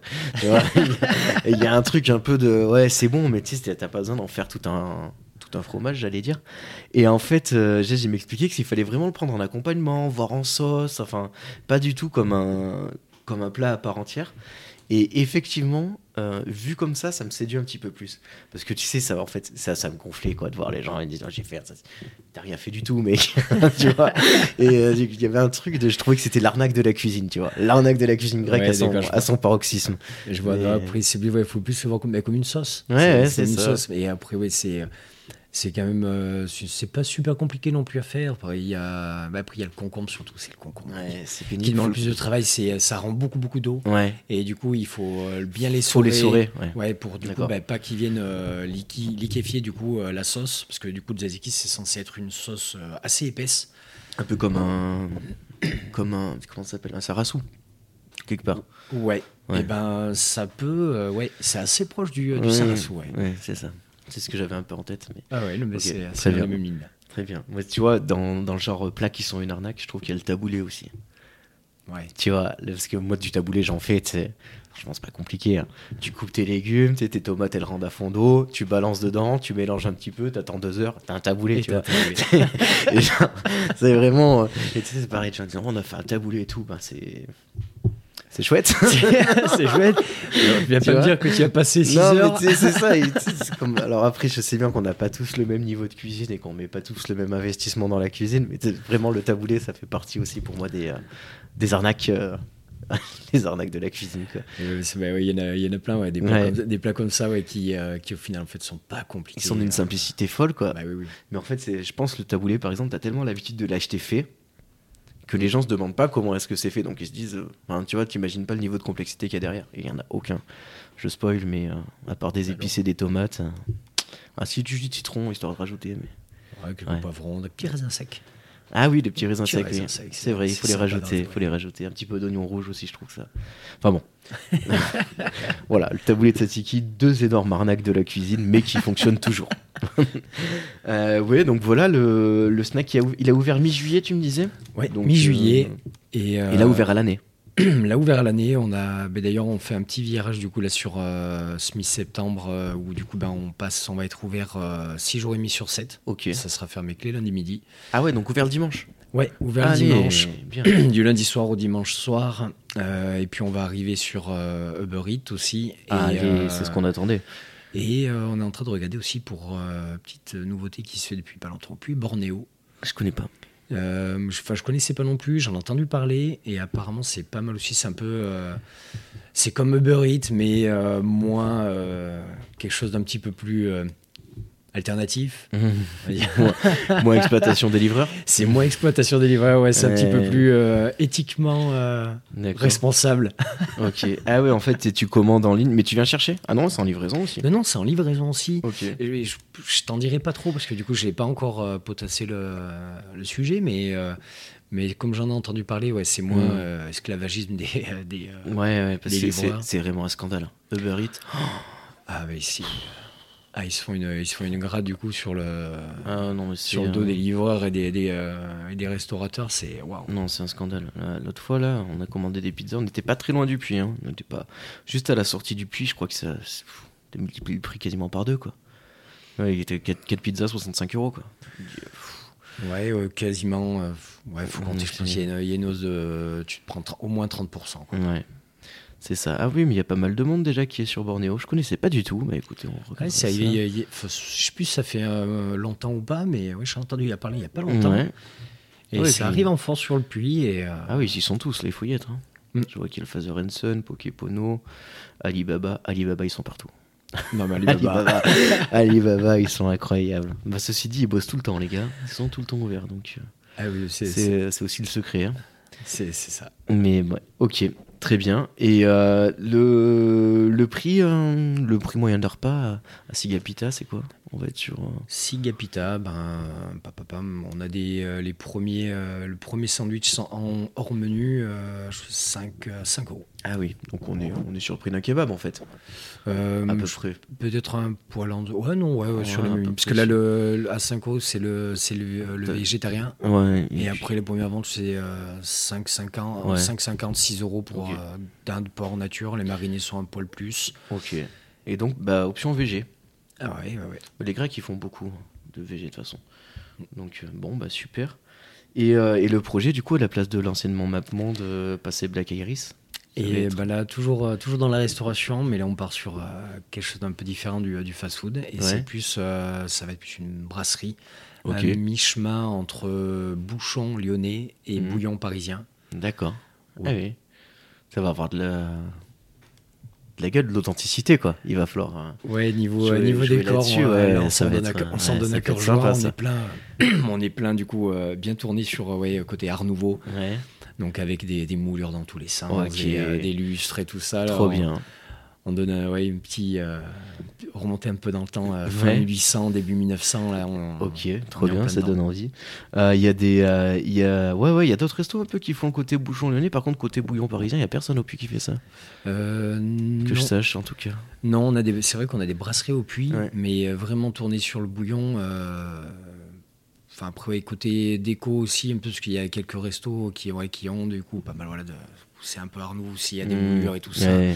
cet esprit-là, mais après au niveau de la carte, du coup, euh, non, pas vraiment. Ouais. Parce que les, les, bou- les bouillons parisiens, ça, ça date, euh, je crois, de 1860, je crois, si euh, je me trompe pas. D'accord. Juste avant 1900, où du coup, là, il y a, c'était Jean-Louis Duval, un boucher. Un boucher qui travaillait du coup euh, dans un, arro- un arrondissement de Paris assez bourgeois et qui voilà vendait de la viande mais des matières no- enfin des, Mhm. des parties bien nobles Ouais. et, euh, et un beau jour, il s'est dit, mais j'en ai marre de, de gâcher euh, tout le reste, toutes les parties moins nobles qu'il jetait. Du coup, ben, il a ouvert du coup un restaurant du coup pour les, les ouvriers des Halles. Et oui, euh, du coup, ben, il parade, enfin voilà. c'est Ouais, il faisait un méga, un méga ragoût avec euh, tout ce qui voilà, restait. Des éléments mijotés, du, Ouais. euh, des bourguignons, des trucs comme ça. Et, euh, Yes. Et ils vendaient ça du coup bah, à prix dérisoire du coup parce que c'était bah, quelque Eh chose oui. qui, s- qui. Puis de toute façon, il faisait ça gratte ailleurs, donc. C'est ça. Ouais. Et du coup, il a mis ça à prix dérisoire et, et c'est quelque chose depuis qui existe. Trop bien. Et avec des prix ouais, cassés, tu trouves des, des entrées, euh, enfin, ouais, certains bouillons à Paris qui, euh, qui proposent des entrées à même pas 2 euros. Ah oui, ouais, donc euh, vraiment on est sur du on est sur du bas prix. Après en même temps c'est euh, un bouillon c'est de l'eau. hein. C'est ça, ouais. Ah oui, voilà, c'est- non mais il y a aussi cette réalité là qui fait que en coût de en coût de production c'est quand même moins cher. Alors après forcément hein, quand tu mets de la viande, tu mets des épices, tu mets des légumes, tu mets des euh, tu mets plein d'autres choses donc ça te coûte un peu plus cher que de l'eau mais l'élément principal c'est ça quoi. Ah, mais c'est le secret des bouillons Mm. et ils, euh, ils touchent leurs matières premières du coup à, à très bas prix. Ouais. Mm. Que ce soit voilà, des matières moins nobles euh, au niveau des viandes et des, des légumes voilà, euh, qui sont un petit peu les, euh, les, fins, de, les fins de marché. Tu Mm. vois, je pense Ouais. qu'ils doivent travailler jeux, le, le marché de Rungis, Ouais. qui est les gros, enfin, l'immense marché. Et où ils récupèrent du coup là, les, ce qui Les trucs pas un vendu. peu moches, les trucs qui sont pas vendus et Voilà, mais toujours aussi bon. Et Ouais. du coup, après, ben, Oui, et puis tu t'en fous de la tronche que ça, de toute façon tu vas le couper et le mettre en C'est ça. Râpées, Ouais. euh, où ils doivent euh, avoir le, le prix, enfin, le kilo de carottes à un prix dérisoire, euh, forcément. Ok, trop bien. Et là, là-dessus, donc vous êtes plusieurs associés aussi. Vous êtes quatre, tu me disais? Ouais. Voilà. Donc on salue aussi les trois, les trois autres camarades qui sont avec toi sur ce projet parce que, bah, parce que c'est bien. Alors après le, je- j'ai l'impression qu'il y a beaucoup de restos qui s'ouvrent au puits et il y en a beaucoup qui se ferment aussi. Ça a l'air assez dur quand même de d'arriver à tenir à flot. hein. Oui, il y en a beaucoup la- qui ont fermé, il y en a beaucoup qui ont ouvert, il y en a beaucoup qui ont fermé. Euh, je pense après différentes raisons pour les, pour les fermetures. Parce qu'il y en a aussi, voilà, parce que c'est un métier aussi qui est pas C'est facile. chiant.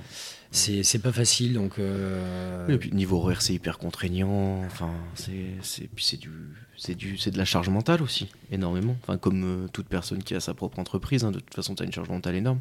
Mm. C'est vrai qu'en restauration, bah, quand tu dis 6 jours et demi sur 7, ouais, faut, vois, faut y euh, être, hein. faut être, faut être motivé, Ouais, faut c'est pas sûr. avoir peur de, faut pas avoir peur de faire des heures. ouais, ouais, ok, très bien. Bah écoute, euh, tu nous tiendras au courant, puis on viendra, on viendra voir un peu ça avec plaisir. euh, le, ce, petit, ce petit bouillon parisien en tout cas. Ça Moi- avec grand plaisir. Ça me motive bien. Euh, est-ce qu'il y a d'autres choses que tu voulais aborder sur le, sur le nomade, sur, euh, sur les projets à venir? Un- Un truc que tu aimerais bien, que t'aimerais bien rajouter, qu'on- que j'aurais pu oublier? Mm, mm, mm, mm, mm. Non, pas spécialement. Non, on est a pas mal. on a survolé, ça me va. Ouais, ça te va? Bon, super. Eh ben écoute, on va passer à la, à la rubrique euh, emblématique, Ah. euh, les, euh, les fameuses trois questions donc, que nos auditeurs connaissent bien et que je suis sûr qu'ils sont contents de retrouver parce que ça faisait longtemps qu'ils ne les avaient pas entendues.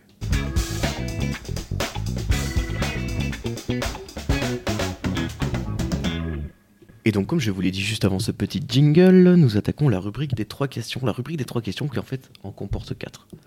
Mm. Ouais, mais t'en as eu trois et c'est normal. Il y en a une surprise. Il y en a une surprise, effectivement, euh, qui arrive à la fin, qui, euh, qui change à, toutes les émissions, en fait, et qu'on essaie de poser un petit peu en rapport à l'invité, euh, tu vois, sur... Bref, tu vas voir. Surprise. Surprise, surprise, mais la première question, c'est c'est quoi le dernier truc que t'as lu, vu ou écouté? C'est pas obligé que ce soit de la qualité. Alors, euh, eh ben, c'est euh, une BD. Une BD euh, transmétropolitaine. Ok. Enfin, que je l'avais, euh, ça faisait un moment que je l'avais, euh, que je l'avais lu, et là, je, euh, ben, je l'ai, je suis retombé dessus en, en librairie, du coup. Ouais. il m'a, T'as ouais. craqué? Ouais, j'ai craqué, je dis, ah ouais, allez, je me refais la, je me refais la lecture des trois tomes. Trois tomes et absolument magnifique. Ouais. C'est, euh, ça raconte quoi? C'est quel style? C'est, euh, Tu peux nous en parler un peu? Ouais, c'est bah, on- un univers cyberpunk, Ok. bien trash. Ouais. Euh, c'est l'histoire, enfin après, oui, t'es pas spoilé. euh, Non, mais grosso modo. ouais, c'est euh, c'est un journaliste, c'est un journaliste du coup qui s'est euh, qui s'est exilé, euh, qui est parti voilà en exil du coup en, dans, en mon- dans les les montagnes. Euh, après avoir balancé, enfin on l'apprend par la suite, bah, après avoir balancé un gros coup, euh, un gros coup de bambou, je pense, euh, je sais plus, je crois que c'est sur, euh, au niveau de, sur des politiciens et tout Ouais. ça. Il a fait un gros coup, euh, presse un peu de- presse à scandale. Lanceur d'alerte, un truc un peu. C'est ce ça, et du ouais. coup, euh, il a touché un pactole, il est parti euh, du coup en montagne, et Ouais. là, euh, bah, il est obligé de, de revenir à la ville, parce que du coup, bah, un contrat oblige, il est obligé de revenir, et il repart en ville, et du coup, c'est cyberpunk futuriste, du coup, donc il, et il est complètement, c'est un personnage, c'est euh, Spi- Spider Jérusalem. voilà, Spider Jérusalem. Ok. Et voilà, il repart en ville et euh, Yes. avec les nerfs parce que du coup euh, il revient mais il avait pas envie de revenir. Ouais, il arrive pour casser des bouches, quoi. C'est ça, ouais. Euh, déjà, bah, il part déjà en mettant un coup de missile ouais, sur le bar ou le, oui, le bar de bouseux, comme il appelle, qui leur a fait chier, je sais pas combien de temps. Excellent, trop bien. C'est un comic, édition Urban Comics donc. Ouais. L'auteur Warren Ellis. Ellis. Ok.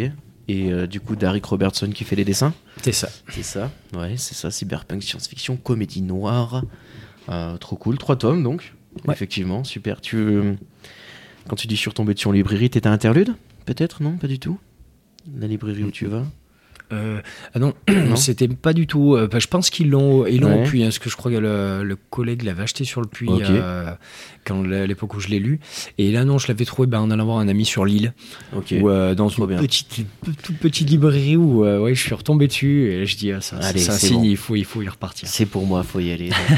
le tome 1 s'appelle Le comeback du siècle. Déjà, rien que le, rien que le nom du tome donne envie d'y aller. Ok, univers cyberpunk, donc ouais, futuriste, un peu à la. Qu'est-ce qui ressemble un petit peu C'était euh, Blade Runner euh, 2049 qui ressemblait un petit peu à ça. Qui. Ouais, C'est pour que les le gens thème. situent un petit peu, Ouais, ouais, euh, même thème. tu vois.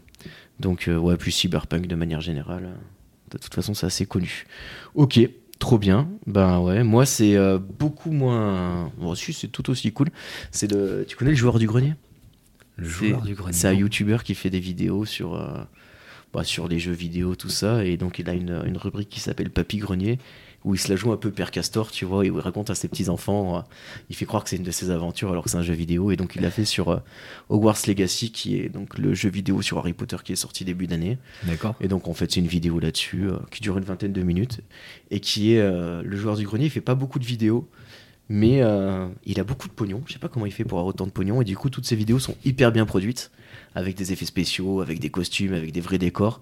Donc, c'est pas, tu sais, c'est pas genre le mec euh, assis devant sa, devant sa cam qui parle, quoi. Il y a vraiment beaucoup plus de choses. Donc, ouais, ouais, il fait le. donc c'est super cool et euh, cette vidéo est très bien. Donc moi je conseille d'aller la voir, même si je suis pas toujours d'accord avec ce que dit le joueur du grenier. Pour le coup, le celle-là- joueur du grenier, d'accord. Ouais, ouais, c'est un, des premiers youtubeurs euh, qui a explosé. C'est un mec, il était euh, au début qu'il a attaqué son truc, il devait faire 150 kilos, maintenant il doit en faire 70. tu sais. Il a perdu genre 80 kilos en, un été. euh, Il a fait une grosse transformation physique et euh, c'est un mec qui est un peu aigri et qui, qui critique toujours tout et voilà, mais c'est pas mal. Ah, c'est euh, c'est un, un, père ronchon. Ouais, euh, c'est ça, c'est vraiment, vraiment ça. ouais. C'est le, le, le papy ronchon, quoi. Ouais, nous, quand on était jeunes, c'était vachement mieux. Et ça. Et maintenant, c'est de la merde. Ouais, gamins, voilà. maintenant. c'est ça. Puisque c'était. Exactement. Nous, à l'époque, les jeux, ils avaient des scénarios. Donc voilà, le joueur du grenier, le, le grand ponte euh, du YouTube, du jeu vidéo YouTube. Euh, la deuxième question, donc, c'est quand la dernière fois que tu as fait quelque chose pour la première fois Euh, bah, bah, j'aurais pu parler de là. Ouais, de faire du coup un Ça a déjà été podcast. fait plein de fois, alors s'il ouais, te plaît, je- fais-moi mieux, fais-moi mieux.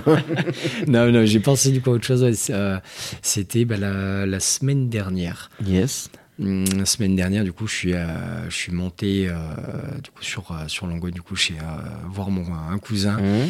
qui, voilà, il n'y a pas longtemps, a fait l'acquisition d'une jolie voiture de sport. Yes. Une voiture de, de compète et du vroom, coup vroom vroom. et du coup j'ai conduit du coup Yes, la pilotage mode rallye et, et ouais c'était C'était ouais, quoi bonne- comme bagnole? bonne sensation Clio Williams D'accord. Connais pas du tout. Moi, je suis, moi, je suis nul en Oui. voiture. mais alors, mais à un point phénoménal. ah bon je suis pas grand connaisseur Ah ouais, plus. mais c'est marrant, dis. Elle a l'air. euh, Eh, mais c'est c'est Ah vieux, ouais, c'est des, c'est- des vieilles bêtes ouais Ah ouais, carrément. Ah, putain, ça doit être marrant, ça. et en plus, ben, en plus je- ben, ma première voiture c'était une, ben, une- les Clio euh, 1 Ouais, c'est ouais, pas du a tout la, des sports, la mais, même euh, tronche, ouais. Mais du coup, ouais, j'avais vraiment le, ouais, le, la sensation de revenir à cette Ah ouais. première voiture. T'as le, la même odeur, le, le- Oh, il doit y avoir un rapport poids-puissance là. Ah ouais, ça, doit, ça doit envoyer. Et c'est encore Ok. c'était sur les moins puissantes, ça fait 150 chevaux Ouais, pour, euh, pour euh, peut-être 800 kilos. Ouais, c'est pas les plus puissantes, mais déjà, waouh. Ah ouais, vroom vroom quoi. Excellent, trop bien. Super, il a acheté ça pour aller euh, acheter le pain, c'est ça?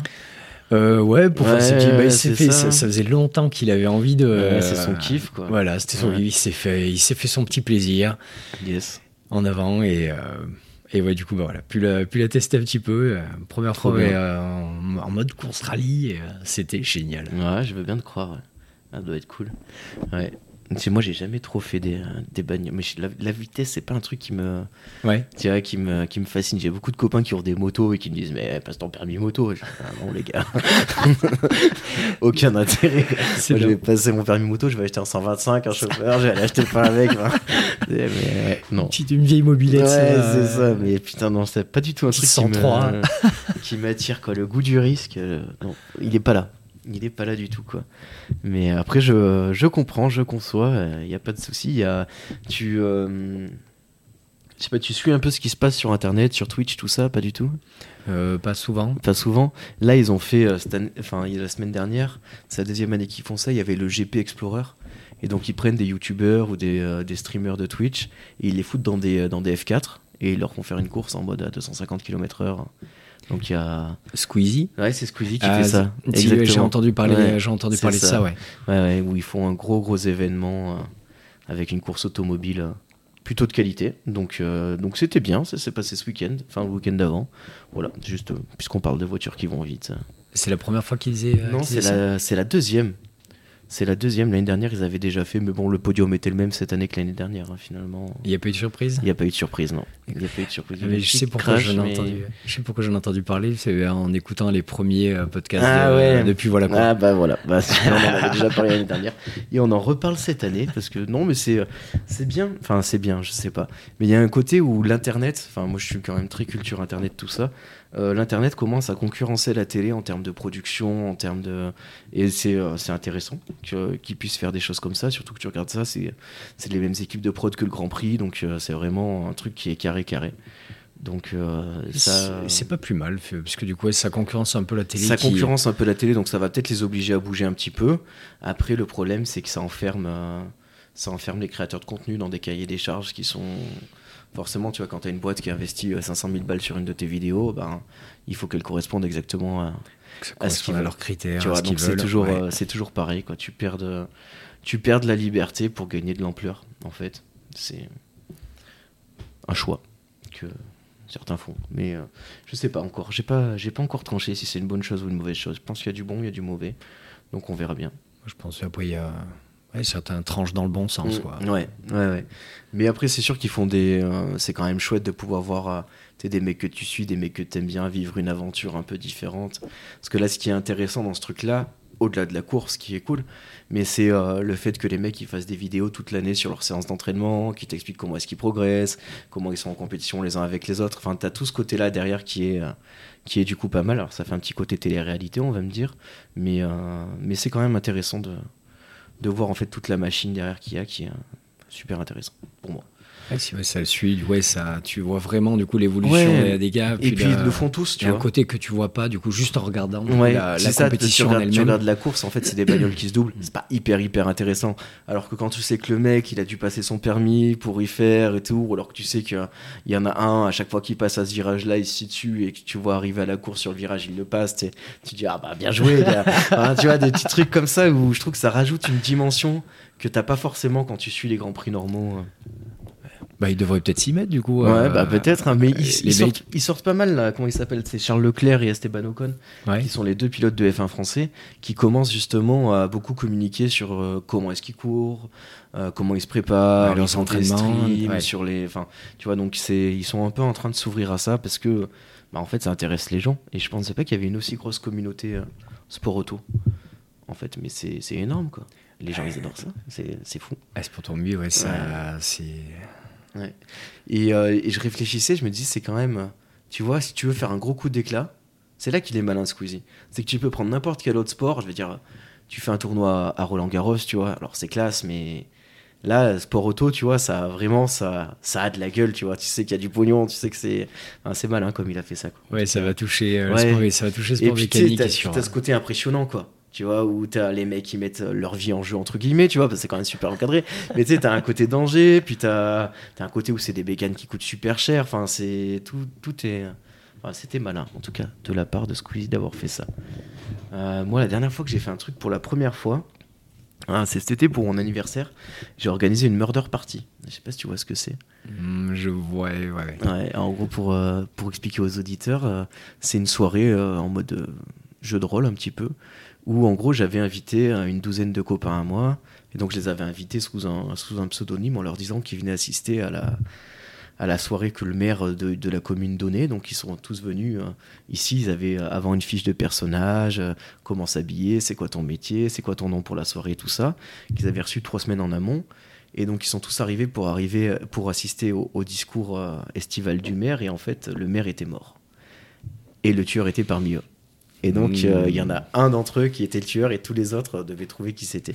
donc il y avait des indices disséminés un peu partout dans la maison. Ah, t'as préparé, le, t'as préparé Ouais, ouais, le, ouais. euh, en amont déjà Ouais, il y avait bien un- franchement bien un mois de prépa. Ah, bah oui, Ouais, d'accord. ouais, tu vois, le temps de trouver le, trouver la bonne, le bon scénario, de le réécrire, parce que c'est des scénarios de 80 pages quand même. Donc, euh, avec tout ce qui se passe, tout ce que chacun doit faire, euh, le temps d'attribuer les rôles, de faire le casting aussi, parce que tu es obligé d'inviter. C'est un truc, les gars, ils arrivent à 19h, on arrête de jouer à 1h du matin. Donc, si tu veux, si tu as quelqu'un qui est pas motivé qui n'a jamais joué de sa vie, va vite se faire chier. Donc, il faut faire un bon casting. Il faut après leur envoyer les trucs, les rappeler. Est-ce que tu as lu ta fiche? Est-ce que tu as préparé ton costume? Est-ce que et après, ben, tu as toute la soirée à gérer aussi, à faire des interactions, parce qu'au début, tout le monde est un peu timide, tu vois, donc euh, tu poses les questions à la place, ou tu rajoutes de l'alcool dans les verres pour qu'ils parlent un peu plus. tu vois, Les petites techniques de, voilà. de roublard. c'est ça, ce genre de truc. Et c'était vachement cool, on s'est régalé. Il y, a- il y en a un qui a été suspecté euh, direct et par l'ensemble. euh, alors que Bichette, ça devait être le plus innocent de tous. quoi. Il s'est fait lui, cataloguer fait tout directement. C'est le mec qui jouait, était un peu, euh, tu vois, il faisait beaucoup de bruit. Alors ils se sont dit, ah, lui, il fait trop de bruit, c'est sûr que c'est lui. Et c'était pas mal. Il y avait euh, une histoire de meurtre, mais il y avait aussi de la, euh, des liaisons amoureuses, des histoires de pognon, des histoires de, enfin, il y avait plein de choses au milieu. Donc c'était cool. Et voilà. Et j'étais bien content parce que c'était la première fois que je le faisais et ça a bien marché. Donc je vais en refaire un. Et, et puis voilà. C'était très cool. Hmm, d'accord, ouais. Tu fais, tu, tu joues un peu toi, tu fais des jeux de rôle, des choses comme ça, pas du tout? Euh, et ben j'en fais pas assez justement Ouais. j'adore ça Ouais. Euh, bah, quand ouais, tu parlais de ce, ce murder party C'est ça. Et euh, on avait fait sur, sur un camp du rôle d'oiseau on avait fait genre, un killer Ah ouais, ouais, le c'est killer. un petit peu ouais, le même où C'est du coup hyper efficace, le killer, c'est top. Ouais, et puis, euh, c'est- ouais, c'est euh, c'est vraiment ce que j'aime du coup dans ces jeux, c'est euh, surtout quand tu vois, aller, tu fais une, une soirée où du coup bah tu, tu connais pas tout le monde, ça, Mhm. ça rapproche des fois du coup avec des gens du coup bah, que tu euh, t'aurais pas forcément rencontré si bah, tu sais Oui, rien oui, c'est ça. C'est que là, ça te donne une, une obligation à aller leur parler, quoi. Ouais, c'est ça. Ouais. C'est vraiment super intéressant. Ouais. Et du coup, j'en fais pas. C'est euh, faudra qu'on s'y mette là. Avec, euh... Ouais, bah, il suffit d'un seul qui se motive, ça motive les autres après. Ah ouais, bon, c'est parti. C'est toujours pareil. Nous, on en avait fait, euh, pas vraiment une murder party, mais un truc qui ressemblait un peu à ça. En fait, on part euh, tous- tous les ans, on part entre potes un week-end à une quinzaine, tu vois. Et j'avais organisé un truc comme ça, un jeu fil rouge sur tout le week-end. Où, euh, Et du coup, c'était vachement bien parce que t'avais d'autres interactions qui se faisaient. Enfin, c'était hyper intéressant à observer de l'extérieur, c'était ouf. Et euh, c'était une histoire de mafieux, il y avait des flics infiltrés, il fallait qu'ils trouvent les flics. Oh, génial. et, euh, et si tu veux, j'étais aux, aux premières loges. Bah, c'est nos copains euh, Sully et Anto qu'on salue. Euh, où Anto était le boss de la mafia et Sully un flic infiltré. Et on était tous les trois au bord de la piscine. Et je vois Anto qui commence à tout déballer à Sully, tu vois, en mode ouais, ça se passe comme ça et tout. C'est lui le chef, et lui il fait ci, lui il fait ça. Et Sully à côté qui notait et tout. Et je, me disais, waouh, mais il est en train de le, il est en train de le charcler, quoi. c'était un truc de fou. Et juste devant moi, comme ça, c'était euh, c'était incroyable. Un super moment. Mais euh, ouais. Moi, j'encourage les gens à faire ce genre de petite expérience. Ça prend un peu de temps, mais ça donne des souvenirs, hein, des souvenirs vraiment différents, tu vois, des soirées. Comme tu dis, le killer aussi, euh, où t'es toujours euh, un peu sur le qui-vive, quoi. Ouais. Tu vois, et ça, c'est. Ça met le trop- petit truc ouais. euh, pendant, le week-end là Et où puis tu tout te le dis, temps, euh, tu dis, pourquoi il me euh, fait ça ouais, lui, il- Exactement. Il est en train de vouloir me faire. Et puis t'as même le mec qui dit Allez, viens t'asseoir avec moi. Bah non, mec, beaucoup trop suspect ton approche. Et c'est là que tu vois qu'il y en a quelques-uns, tu dis, ah, ouais, ouais. petit malin. ouais, c'est sûr. Non, le killer, c'est un jeu qui est hyper efficace. ouais. Trop bien. Euh, la troisième question, du coup, c'est les recommandations culturelles. Donc, euh, est-ce que tu as pu réfléchir à ça et est-ce que tu as quelque chose à nous proposer? Et euh, ben oui, euh, ben c'était du coup parler d'une d'une assoce particulière. Oui, c'est euh, ben, une école associative, D'accord. l'école associative de la Calandrette au Ok. Puy-en-Velay, Yes. euh, qui est une école euh, occitane. D'accord. Donc, l'école occitane, ça veut dire que les, les professeurs parlent en occitan, tous les cours sont en occitan? C'est ça. Ou seulement certains ou Comment ça se passe? Alors, c'est en immersion occitane. Donc, euh, ouais, tous, les, tous les cours se font en occitan. Yes. Et euh, voilà, c'est euh, en immersion. Il y a hum, après bien sûr, enfin ce fait là du coup euh, que ce soit occitan et puis une école associative du coup c'est ben, l'école est, est régie du coup par les par les parents d'élèves. Mhm. Il y a un conseil d'administration. euh, euh, après avec différentes commissions qui s'occupent voilà, de ben, pôle euh, trésorerie, RH, Mhm. mais aussi la commission espace vert Qui s'occupe voilà, de Oui, gérer oui, les bah espaces verts, la, la commission goûter, euh, la commission euh, volante qui vient euh, quand qui il y vient a- suppléer quand il y a un petit besoin quelque part. Ouais. Et, euh, et du coup, là, il y a co- combien d'enfants dans cette école à peu près? Euh, là, cette année, on a 63 élèves, si je me trompe pas. Ouais. Je- je- 63 élèves, ça fait 3 classes? Trois classes, ouais. Ok, Trois classes euh, intergénérationnelles. ok. Et euh, du coup, ça veut dire que toi, tu parles occitan? Euh, alors, je le comprends. Ouais. J'arrive à le comprendre. Euh, le parler, un peu compliqué, mis à part quelques expressions Ouais. du coup, que euh, beaucoup de monde peuvent connaître. Mais, mais, euh, mais d'ailleurs, on fait. bah, ça a été mis en place depuis l'année dernière où du coup, bah, il y a des cours en occitan aussi pour les parents. Ah, qui sont proposés pour les parents. Ok. Et voilà, super intéressant. On peut y, a- on peut y aller, c'est ouvert. Donc, Et là, sur une école associative comme ça, les, euh, les instituteurs, c'est des instituteurs diplômés qui sont nommés par l'académie ou c'est. euh, ouais. Ouais, c'est Ouais, ça, ouais. c'est pas n'importe qui qui vient en mode. euh, Non, non, non. ouais, Ouais, c'est un minimum. Oui, non mais tu sais, parce qu'on t'as souvent l'idée dans ces écoles-là alternatives ou associatives que. Euh, alors je vais, j'y vais avec des gros sabots et excusez-moi tous ceux que je vais heurter, mais euh, tu sais, t'as un peu l'impression que c'est des écoles de hippies où les gamins font ce qu'ils veulent, tu vois, et au final les cours, ça s'arrête à, à prendre le nom des plantes et à faire des, des maisons en bâtonnet, tu vois. Je caricature très très fort. hein. Ouais, ouais, je, vas-y, tu je fais, je fais un peu exprès, mais tu vois, on a un peu cette image-là des fois, donc. euh, Je pense qu'il y en a qui vont cette image-là. oui, oui, bah, c'est pour ça. Donc c'est en fait c'est pas ça. Donc c'est des vrais profs avec un vrai programme scolaire. Bien sûr. Des, euh, donc c'est pas. Bien sûr, qui, euh, qui, euh, qui s'enchaîne avec les, euh, bah, avec les pédagogies institutionnelles. Ouais. Après, bah, comme on disait tout à l'heure, du coup, je pense euh, Oui. inviter peut-être Oui, à l'occasion de se faire quelque chose du coup avec. Avec avec les avec un ça serait bien d'avoir un instituteur de cette école si jamais ça pouvait. Ça pouvait se faire, ce serait hyper intéressant parce que du coup le- la pédagogie elle est pas du tout la même que celle que, que celle qu'il y a dans une école dans une école normale. euh, ouais, on est tourné sur euh, une pédagogie freinée D'accord. qui, euh, bah, un petit peu, quelques similarités euh, Avec la Montessori. je- avec Montessori. Je Mm. pourrais pas rentrer après dans les détails et tout ça, mais Ouais. euh, on est un peu voilà sur les mêmes lignes. Alors juste moi je me, je me permets, hein, je te coupe, je suis Non, désolé. vas-y, vas-y. Mais euh, je voudrais aussi casser une idée reçue sur Montessori. C'est- L'intérêt de Montessori n'est pas de dire oui à tout aux enfants. Euh, non, mais, oui, je, Ah, non, je mais je je viens, euh, c'est vraiment, c'est des gros sabots, mais euh, c'est des trucs que j'ai entendus plusieurs fois. Donc euh, ce n'est pas ça. Et euh, la méthode freinée, ce n'est pas ça non plus. C'est euh, effectivement faire en place, faire en sorte, pardon, que l'enfant soit acteur de son propre apprentissage Mm.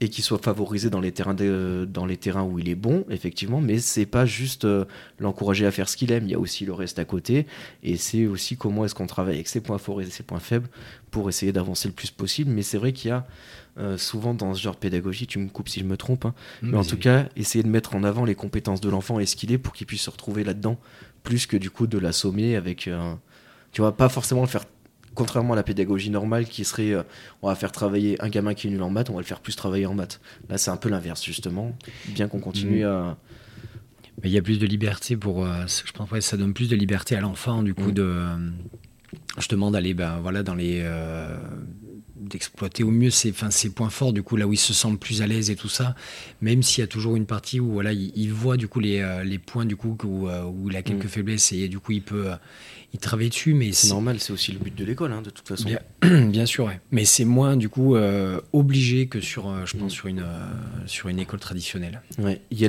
l'idée aussi de comment comment je vais appeler ça? Éducation coopérative. Enfin, Mm. tu vois, enfin, il me semble en tout cas que c'est il y a un truc où les travaux de groupe, où le travailler ensemble Ouais. est vachement plus mis en avant que, enfin là, c'est pas chacun plus, sa copie. Mm. Il y a beaucoup de, de travaux ensemble et de mutualisation des compétences en fait des enfants. C'est ce que j'avais vu justement dans les. euh, Enfin, je pouvais Montessori, je pense c'est pareil aussi, et- mais euh, surtout Freinet, où du coup, la- rien que sur la disposition des, euh, des salles de classe, Mm.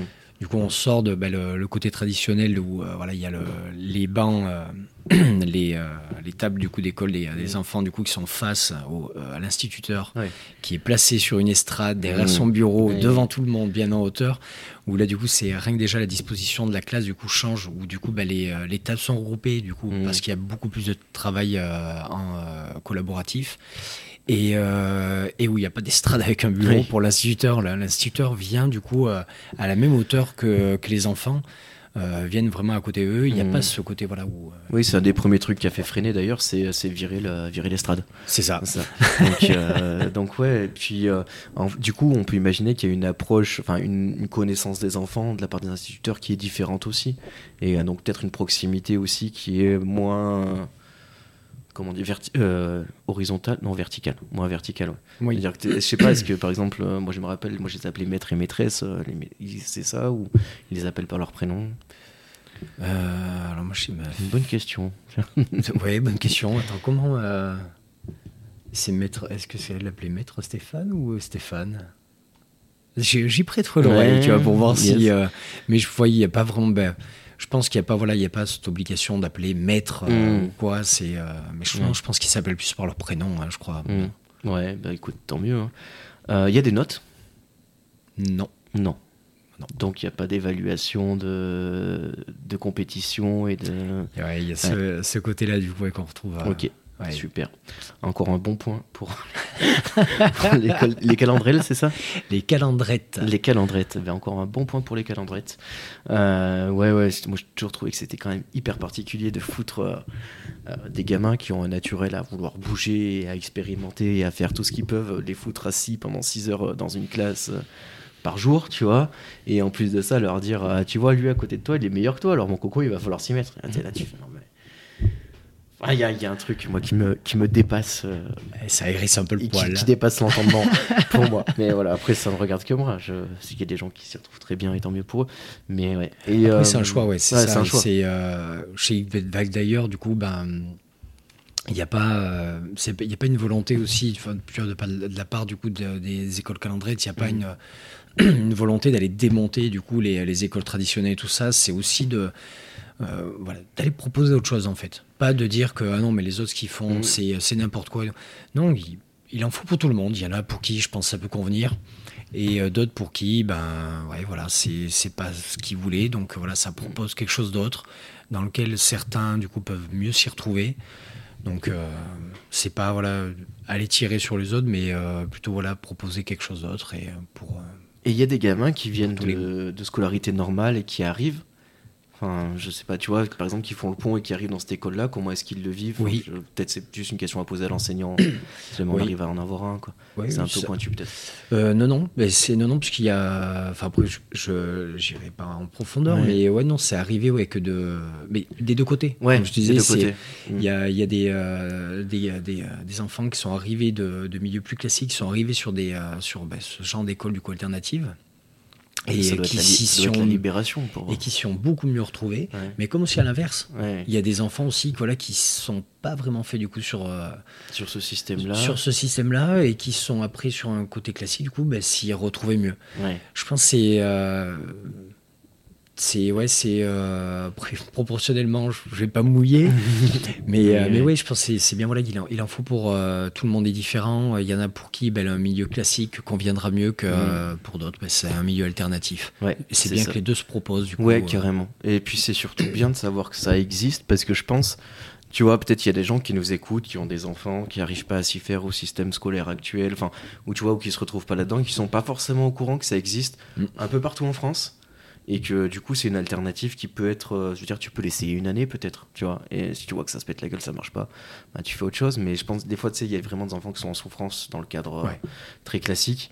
et des fois, peut-être que ça peut être une solution qui peut être, euh, qui peut être sympa. Euh, c'est payant pour, pour, mettre son enfant dans cette école-là? Comment est-ce que ça fonctionne? Euh, Alors oui, oui, oui ouais. c'est payant à hauteur de 80 et quelques euros par, par mois. Ok, ça fait un petit millier d'euros par année, un peu moins peut-être? C'est ça. Donc ouais. euh, voilà, ça fait euh, forcément bah, un petit budget, euh, mais comme ouais. on disait tout à l'heure, après voilà le fonctionnement de l'école, même si oui. voilà, ça, ça demande du coup un sacré budget et au final, enfin, quand on voit les, les, voilà, les adhésions du coup des parents pour l'école, ben voilà, ça ça représente pas grand chose mmh. du coup dans le financement global d'une école. Oui, oui c'est sûr. Parce que ça coûte, ben oui, oui, le, si tu as trois profs à payer, plus des ADSEM, plus euh, bah, j'imagine les locaux, l'entretien des locaux, tout ça. Enfin, ça ça, des le matos qu'il faut acheter, parce que j'imagine que ça reste des enfants qui dessinent, donc bah, forcément ils usent des feutres, il faut racheter des feutres, ils doivent abîmer ça. le matériel, ce qui est normal parce que ça reste des enfants, donc il faut, il faut le renouveler. Donc j'imagine ça, ça, coûte de, ça coûte de l'argent. Quoi. Ouais. Après, bien sûr, bah, voilà, on trouve toujours bah, voilà, des, des alternatives du coup, mmh. pour euh, dépenser moins d'argent, du coup, euh, le, le moins possible. Euh, bah, du coup, il y a plein de. Voilà, c'est beaucoup de parents qui donnent du coup, voilà, des, euh, ouais, des, des, choses du coup, à l'école yes. ou qui sont récupérées. Euh, il y a un travail aussi bah, entre, entre calendrettes aussi où ça se passe du coup du matériel. Voilà, ouais, parce qu'en fait, il y, en a, il y en a plusieurs, c'est un, un, réseau national. Euh, oui, qui est principalement concentré, ben voilà, c'est euh, Occitan, donc principal, principalement tourné sur le sud de la France. Ouais. Euh, mais ouais, ça marche après. Il y a des regroupements du coup bah, de la fédération qui regroupe du coup au niveau régional et confédération après qui regroupe vraiment au côté national. Mmh. Et, euh, et, après, bien sûr, bah, voilà, il y a, y a des euh, les calendriers ont des, des, subventions du coup au niveau mmh. des régions où, où, les fédérations après s'occupent de coup de redispatcher du coup ces, ces subventions. Est-ce que euh, j'imagine que ça fait un moment que ça existe cette école et euh, ils doivent avoir un petit peu de recul sur, euh, tu vois, est-ce que le fait d'avoir une école en occitan euh, très tôt, ça aide à développer des capacités linguistiques derrière ou, ou la, la plus-value, elle est juste culturelle terroir? Euh, non, non, comme tu dis, c'est euh, ben, l'apprentissage. Ils sortent, ils sortent de, de, primaire du coup, enfin quasiment bilingue. Mmh. Donc euh, forcément, enfin dans l'apprentissage des langues, du coup, on sait que voilà, la, la deuxième, du coup, une deuxième langue, ça prend vite quand ils sont quand ils sont petits. La troisième va encore plus vite, ouais. la quatrième encore plus vite. C'est exponentiel. Ah donc ouais. forcément, ils vont arriver du coup au collège et euh, avec un apprentissage de, du coup, de l'anglais beaucoup euh, voilà, mmh. poussé et oui. ils vont l'apprendre du coup euh, oui, très, très, facilement. Très, très vite, ouais, bien sûr. Ok. Et le, le, le passage. Mais alors là, c'est euh, qu'il faut vraiment qu'on fasse une émission là-dessus parce que sinon, on s'en sortira jamais. Parce que j'allais te demander le passage au collège, comment ça se passe, d'arriver dans un cadre, ou alors justement de confronter son propre monde, euh, tu vois, le monde de l'école alternative avec des, des, des, enfants qui viennent d'une école euh, classique où tu n'as Mm. mmh. pas les mêmes compétences qui sont développées. Et du coup, est-ce que c'est compliqué? Comment ils vivent ça, les gamins? Peut-être que tu peux pas me répondre. Euh, pas non, parce que moi, ma, ma, ma fille, du coup, est, euh, est, en moyen, est rentrée en moyenne section. Yes. Mais voilà, je connais du coup là des parents qui, euh, bah, qui ont fait le passage au collège. Mmh. Et euh, puis c'est quelque chose où on en parle souvent parce que d'ailleurs il y a, enfin c'est dans les bacs du coup il y, a le, il y a le projet de monter un collège euh, ah ouais. dans le secteur du, du bassin du Puy. euh, pas forcément calandrette parce que du coup ben il y, a, il y a potentiellement un regroupement du coup de plusieurs, enfin avec d'autres écoles alternatives mmh. qui ne sont pas calandrettes. Ok. Euh, donc voilà, c'est c'est dans les bacs. Est-ce yes. que ça verra le Est-ce que ça le projet verra le jour un jour euh, ah ouais. C'est une grande question. On croise mais, les doigts. Euh, ouais, ça serait ça serait ça serait super. Ouais, mais okay. après le le passage à l'école, enfin au collège du coup, euh, au collège plus classique, ben ouais, c'est un passage délicat, mais enfin pour la, la, plupart du temps ça se passe relativement bien il y ouais. a une, parce qu'ils font les enfants font preuve d'une une grande adaptabilité oui de toute façon ça c'est sur tous les enfants ouais. de manière générale donc euh, en règle générale ça se passe plutôt bien okay. il, y a, il, y a, un petit changement mais euh, voilà ici ils s'y font très bien et euh... ok trop bien, trop intéressant. Il faut vraiment qu'on arrive à faire une émission parce que c'est, euh, je pense qu'il y a vraiment beaucoup de choses à, à, développer autour de ça et puis en fait beaucoup de, de préjugés à déconstruire. Euh, parce que, euh, ouais, moi j'entends école en occitan, un premier truc que je me dis, je te dis, hein, c'est des hippies quoi. Et non, mais enfin, sans. Oui, on pourrait se le dire Sans mais... jugement euh, mais pas du, malveillant, pas... tu vois. Ah ouais, mais, mais, pas du tout en plus. C'est très éclectique. Ouais. Il y a, enfin, ça vient du. Euh, il y a des univers vraiment complètement différents. Ouais, il, y a des, il y a des hippies, mais il y a des. Euh, il y a des ça vient d'univers social, du coup, et qui sont très Ouais. très différent. Il y a Bah, le- fait que ce soit un choix et un choix et pas un secteur en fait Tu Ouais. vois, parce que c'est ça le, pas le problème mais en tout cas le fait qui se passe aujourd'hui avec les, les écoles c'est que c'est dans un secteur donc en fait tu as les gens de ton secteur et souvent ben, les quartiers et tous les gens sont plus ou moins de la même classe sociale Mm. et, euh, et ça effectivement ça doit être intéressant au niveau de la mixité des horizons Mm. Ouais, c'est euh, c'est génial. Surtout en plus le côté associatif du coup bah, qui pousse encore euh, dans cette direction. Où, voilà, on travaille sur des projets et, et, euh, on travaille sur des projets du coup en commun et voilà, en venant d'univers du coup différents, mais du coup c'est super intéressant. Ouais. Il y a toujours des débats du coup qui sont animés avec des points de vue complètement différents. Et, euh, ça Ouais. amène une grande richesse. écoute j'en parlerai avec ma compagne si elle ne s'arrache pas tous les cheveux qu'elle a en se disant que je vais rentrer encore dans une association qui n'a ni queue ni tête tout ira bien Euh, début des négociations, faudrait Non, que tu ça en c'est- douceur. hein. C'est hyper intéressant et il faudrait vraiment. euh, ça, c'est vraiment un sujet, je pense, qui mérite qu'on y consacre une émission. Donc on, on reviendra vers toi et vers. le- Ouais, ça serait avec grand plaisir. Pour- Je pour pense que la, la, sera Ouais. aussi enchantée de, bien. de participer à ça. Ok, trop cool. Et ben, écoute, une super recommandation culturelle qui euh, change vraiment de d'habitude, donc ça fait plaisir. Moi, je suis parti sur un truc beaucoup plus classique de ce qu'on peut retrouver dans l'émission. C'est euh, une chaîne YouTube qui s'appelle 12 par sec. Euh, 12 par sec, pour te, pour te situer, c'est le temps qu'a mis le Faucon Millennium euh, pour Ah oui. boucler le tour de, Ah, la, de la ceinture extérieure. voilà. donc, euh, donc tout de suite, on tombe sur une chaîne de geeks. Donc c'est un mec qui faisait à, au- à la base des vidéos d'astronomie et qui en fait euh, petit à petit a fait des vidéos sur le cinéma de science-fiction, qui a un humour très graveleux, qui est, je pense pas pour toutes les oreilles. Déjà en tout cas pour les enfants, c'est sûr que c'est mort parce qu'il y va vraiment, euh, Ouais, il y va franco quoi. Donc, euh, mais c'est hyper cool et euh, je conseille notamment la vidéo sur Wally, qui est le film Pixar du petit robot, Ouais. qui est la vidéo est exceptionnelle. Euh, pour mes auditeurs, si vous l'avez entendu, c'est toujours le chat qui vient un petit peu miauler, qui adore ça. Donc voilà. Mais ouais, 12 par sec, qui est vraiment, moi je trouve quelqu'un d'exceptionnel. Il est euh, débilement intelligent. C'est comme ça qu'il se, définit. Et je trouve que ça lui va vachement bien. Parce qu'il est vraiment débilement intelligent. C'est complètement débile ce qu'il dit, mais c'est d'une finesse. euh. Donc voilà, allez voir 12 par sec, qui est très très cool. Euh, la question bonus en plus, euh, je- j'en profite, alors c'est dommage qu'il n'y ait pas Matisse, mais euh, j'en profite que tu, que tu tiennes un, un resto-bar pour te poser la question, c'est quoi selon toi le meilleur cocktail de la Terre? Mais en tant que consommateur, autant qu'en tant que euh, fabricant de cocktails. Tu vois? Ça peut être de réponses différentes. hein. Ouais, non, mais j'en ai un. j'en ai un qui, euh, je l'ai découvert. Pardon.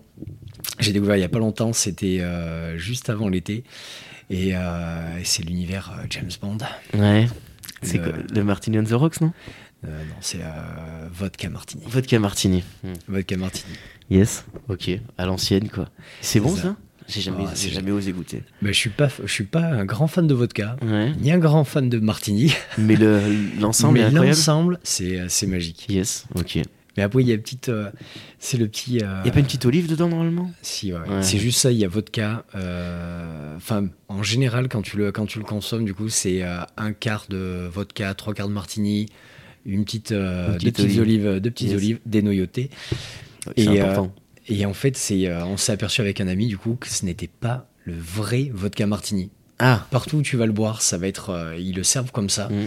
Mais le vrai vodka martini, c'est l'inverse sur les dosages. C'est Ah, trois trois quarts quarts. de vodka, un quart de martini. Eh ben, ça doit souffler l'homme là. Euh, ouais, ouais, ouais. bah là, le verre, tu le gardes à Ouais. l'apéro, pendant le repas, à digestif. Ah oui, ça, fait, ça- ça fait une grosse dose là. Ok. C'est ça. Le vodka martini classique dans le verre, euh, le verre triangulaire, Ouais, le petit euh, verre à la. James Bond quoi. C'est ça. à la James Bond, ok, excellent. Bah, parce que j'avais rematé les James Bond, du coup, Ouais. juste avant de me retrouver dans un bar à dire Qu'est-ce que vous voulez boire? Et j'ai dit Eh, Tiens, on va essayer ça. Ouais, tiens. c'est le vodka martini, qu'est-ce que c'est que cette histoire? Je me sens une âme d'espion. Ok, très bien. Moi, je serais parti sur la, la pina colada, Ah, qui pour moi reste un, je sais pas, un classique, quoi. C'est trop bon, c'est rafraîchissant. En plus, elle est bien shakée, Hmm. elle est un petit peu mousseuse, tu vois, bien aérée. C'est en bord de piscine, ça, avec trois glaçons. Pff, tu pars. Moi, ça, c'est sent vraiment- ça sent le vécu cet Ah été. ouais, là. ouais, non, mais c'est sûr que moi, la, la pina colada, je- partout où je fais une, si je vais faire une soirée, tu sais, que je sais qu'il va faire très chaud, je prends un petit litre de jus d'ananas, un petit litre de rhum, une brique de coco, et c'est parti. C'est bon. euh, c'est obligatoire pour moi. Et puis, c'est. euh, tu sais, les gens ont peur de le faire, en fait, c'est hyper facile, quoi. Donc, mais souvent, les gens ont pas peur de faire des cocktails, mais se donnent pas la peine de le faire. Alors tu te retrouves à boire du rhum coca ou du. Ouais, ouais, ouais. casse un peu la tête, euh, des fois. Je trouve qu'un petit cocktail, ça fait toujours. Ah, puis, ouais, Toujours son petit effet. Bien préparé, bah, tu. Ouais. tu sais pourquoi tu le fais euh, derrière. Exactement. Ah, alors on a la visite du chat sur la table. invité donc, surprise. euh, vous l'entendrez peut-être. Ouais. Effectivement, elle est là. Euh, bon, bah écoute, on a fait un petit peu le tour, euh, le tour de cette histoire, euh, Coco. Est-ce qu'il y a un- des réseaux sociaux du nomade, tout ça, ou pas du tout? Euh, nomade, euh, bah, je suis pas un grand expert des réseaux sociaux. Je m'y attelle du Ouais. coup, surtout pour le projet du bas où il faudra qu'on soit beaucoup plus présent. Ouais. Mais euh, ouais, le nomade, on a une, euh, on a une page Instagram, et, euh, Facebook. Yes. Et euh, du coup, bah, on- je suis en train de, de créer ça du coup pour le, pour le snack en bas. Ok. Mais je me retrouve bloqué. J'ai le- j'ai la page Facebook qui est complètement bloquée. Ah, Je- c'est hyper pénible. C'est euh, nous on galère aussi, c'est c'est trop chiant. Mais euh, ok, Casse-tête. donc euh, bah écoutez, n'hésitez pas à aller vous abonner à la page euh, la page Insta du Nomade, la page Facebook aussi, sur euh, Sigapita, euh, Pareil. pareil, allez-y. Et puis n'hésitez pas à aller y manger et à nous faire vos petits retours. Euh, bah, quant à nous, on se retrouvera bah, jeudi prochain, 6h du matin, comme d'hab. Peut-être le jeudi d'après, on verra. Petit truc à vous dire qui est important, on a changé d'horaire sur FM43. On est maintenant diffusé le mardi matin de 10h. Enfin, à partir de 10h jusqu'à la fin de l'émission. Comme vous le savez, ça dépend un petit peu de la durée de l'émission. Et voilà, puis on est toujours sur Instagram, euh, et puis voilà quoi média, sur euh, Facebook, et puis voilà quoi, sur TikTok, et puis voilà quoi média. Le site internet qu'on avait dit qu'on lancerait euh, dans l'été n'a toujours pas été lancé, ne vous en faites pas. On a bien sûr tenu nos engagements comme d'habitude. Donc, mais il est dans les bacs, il est déjà. on est nul, hein, parce que le, le truc il est fait. hein. Ah, mais il Ah, est, il est fait, il est prêt et tout. Il est prêt à. Ouais, il faudrait appuyer sur entrée, tu vois, mais on le fait pas, on l'a pas fait encore parce qu'on n'a pas le c'est- time et parce que. Enfin, on a 12 millions de trucs à faire en même temps, mais il est prêt, donc il va venir un jour. Parce qu'il y a encore un peu de doute à se dire, attends, il y a peut-être quelque chose Ouais, à c'est changer. ça. Puis on se dit, est-ce qu'on laisse ce logo là? Est-ce qu'on le change? Enfin bon, bref, des conneries. Mais, euh, mais on arrivera très vite. Mais sinon, toujours Insta, Facebook, TikTok. Et puis, ben, dispo sur euh, Spotify, Deezer, euh, YouTube, Amazon, Apple Podcast. Tout ça, on est partout là où vous aimez écouter de la musique. Donc, euh, on est aussi là où vous aimez écouter des podcasts. Et puis, ben, voilà. Je vais vous dire à jeudi prochain. Et puis, voilà, quoi. Des bisous. Ciao, ciao. Et ciao, ciao.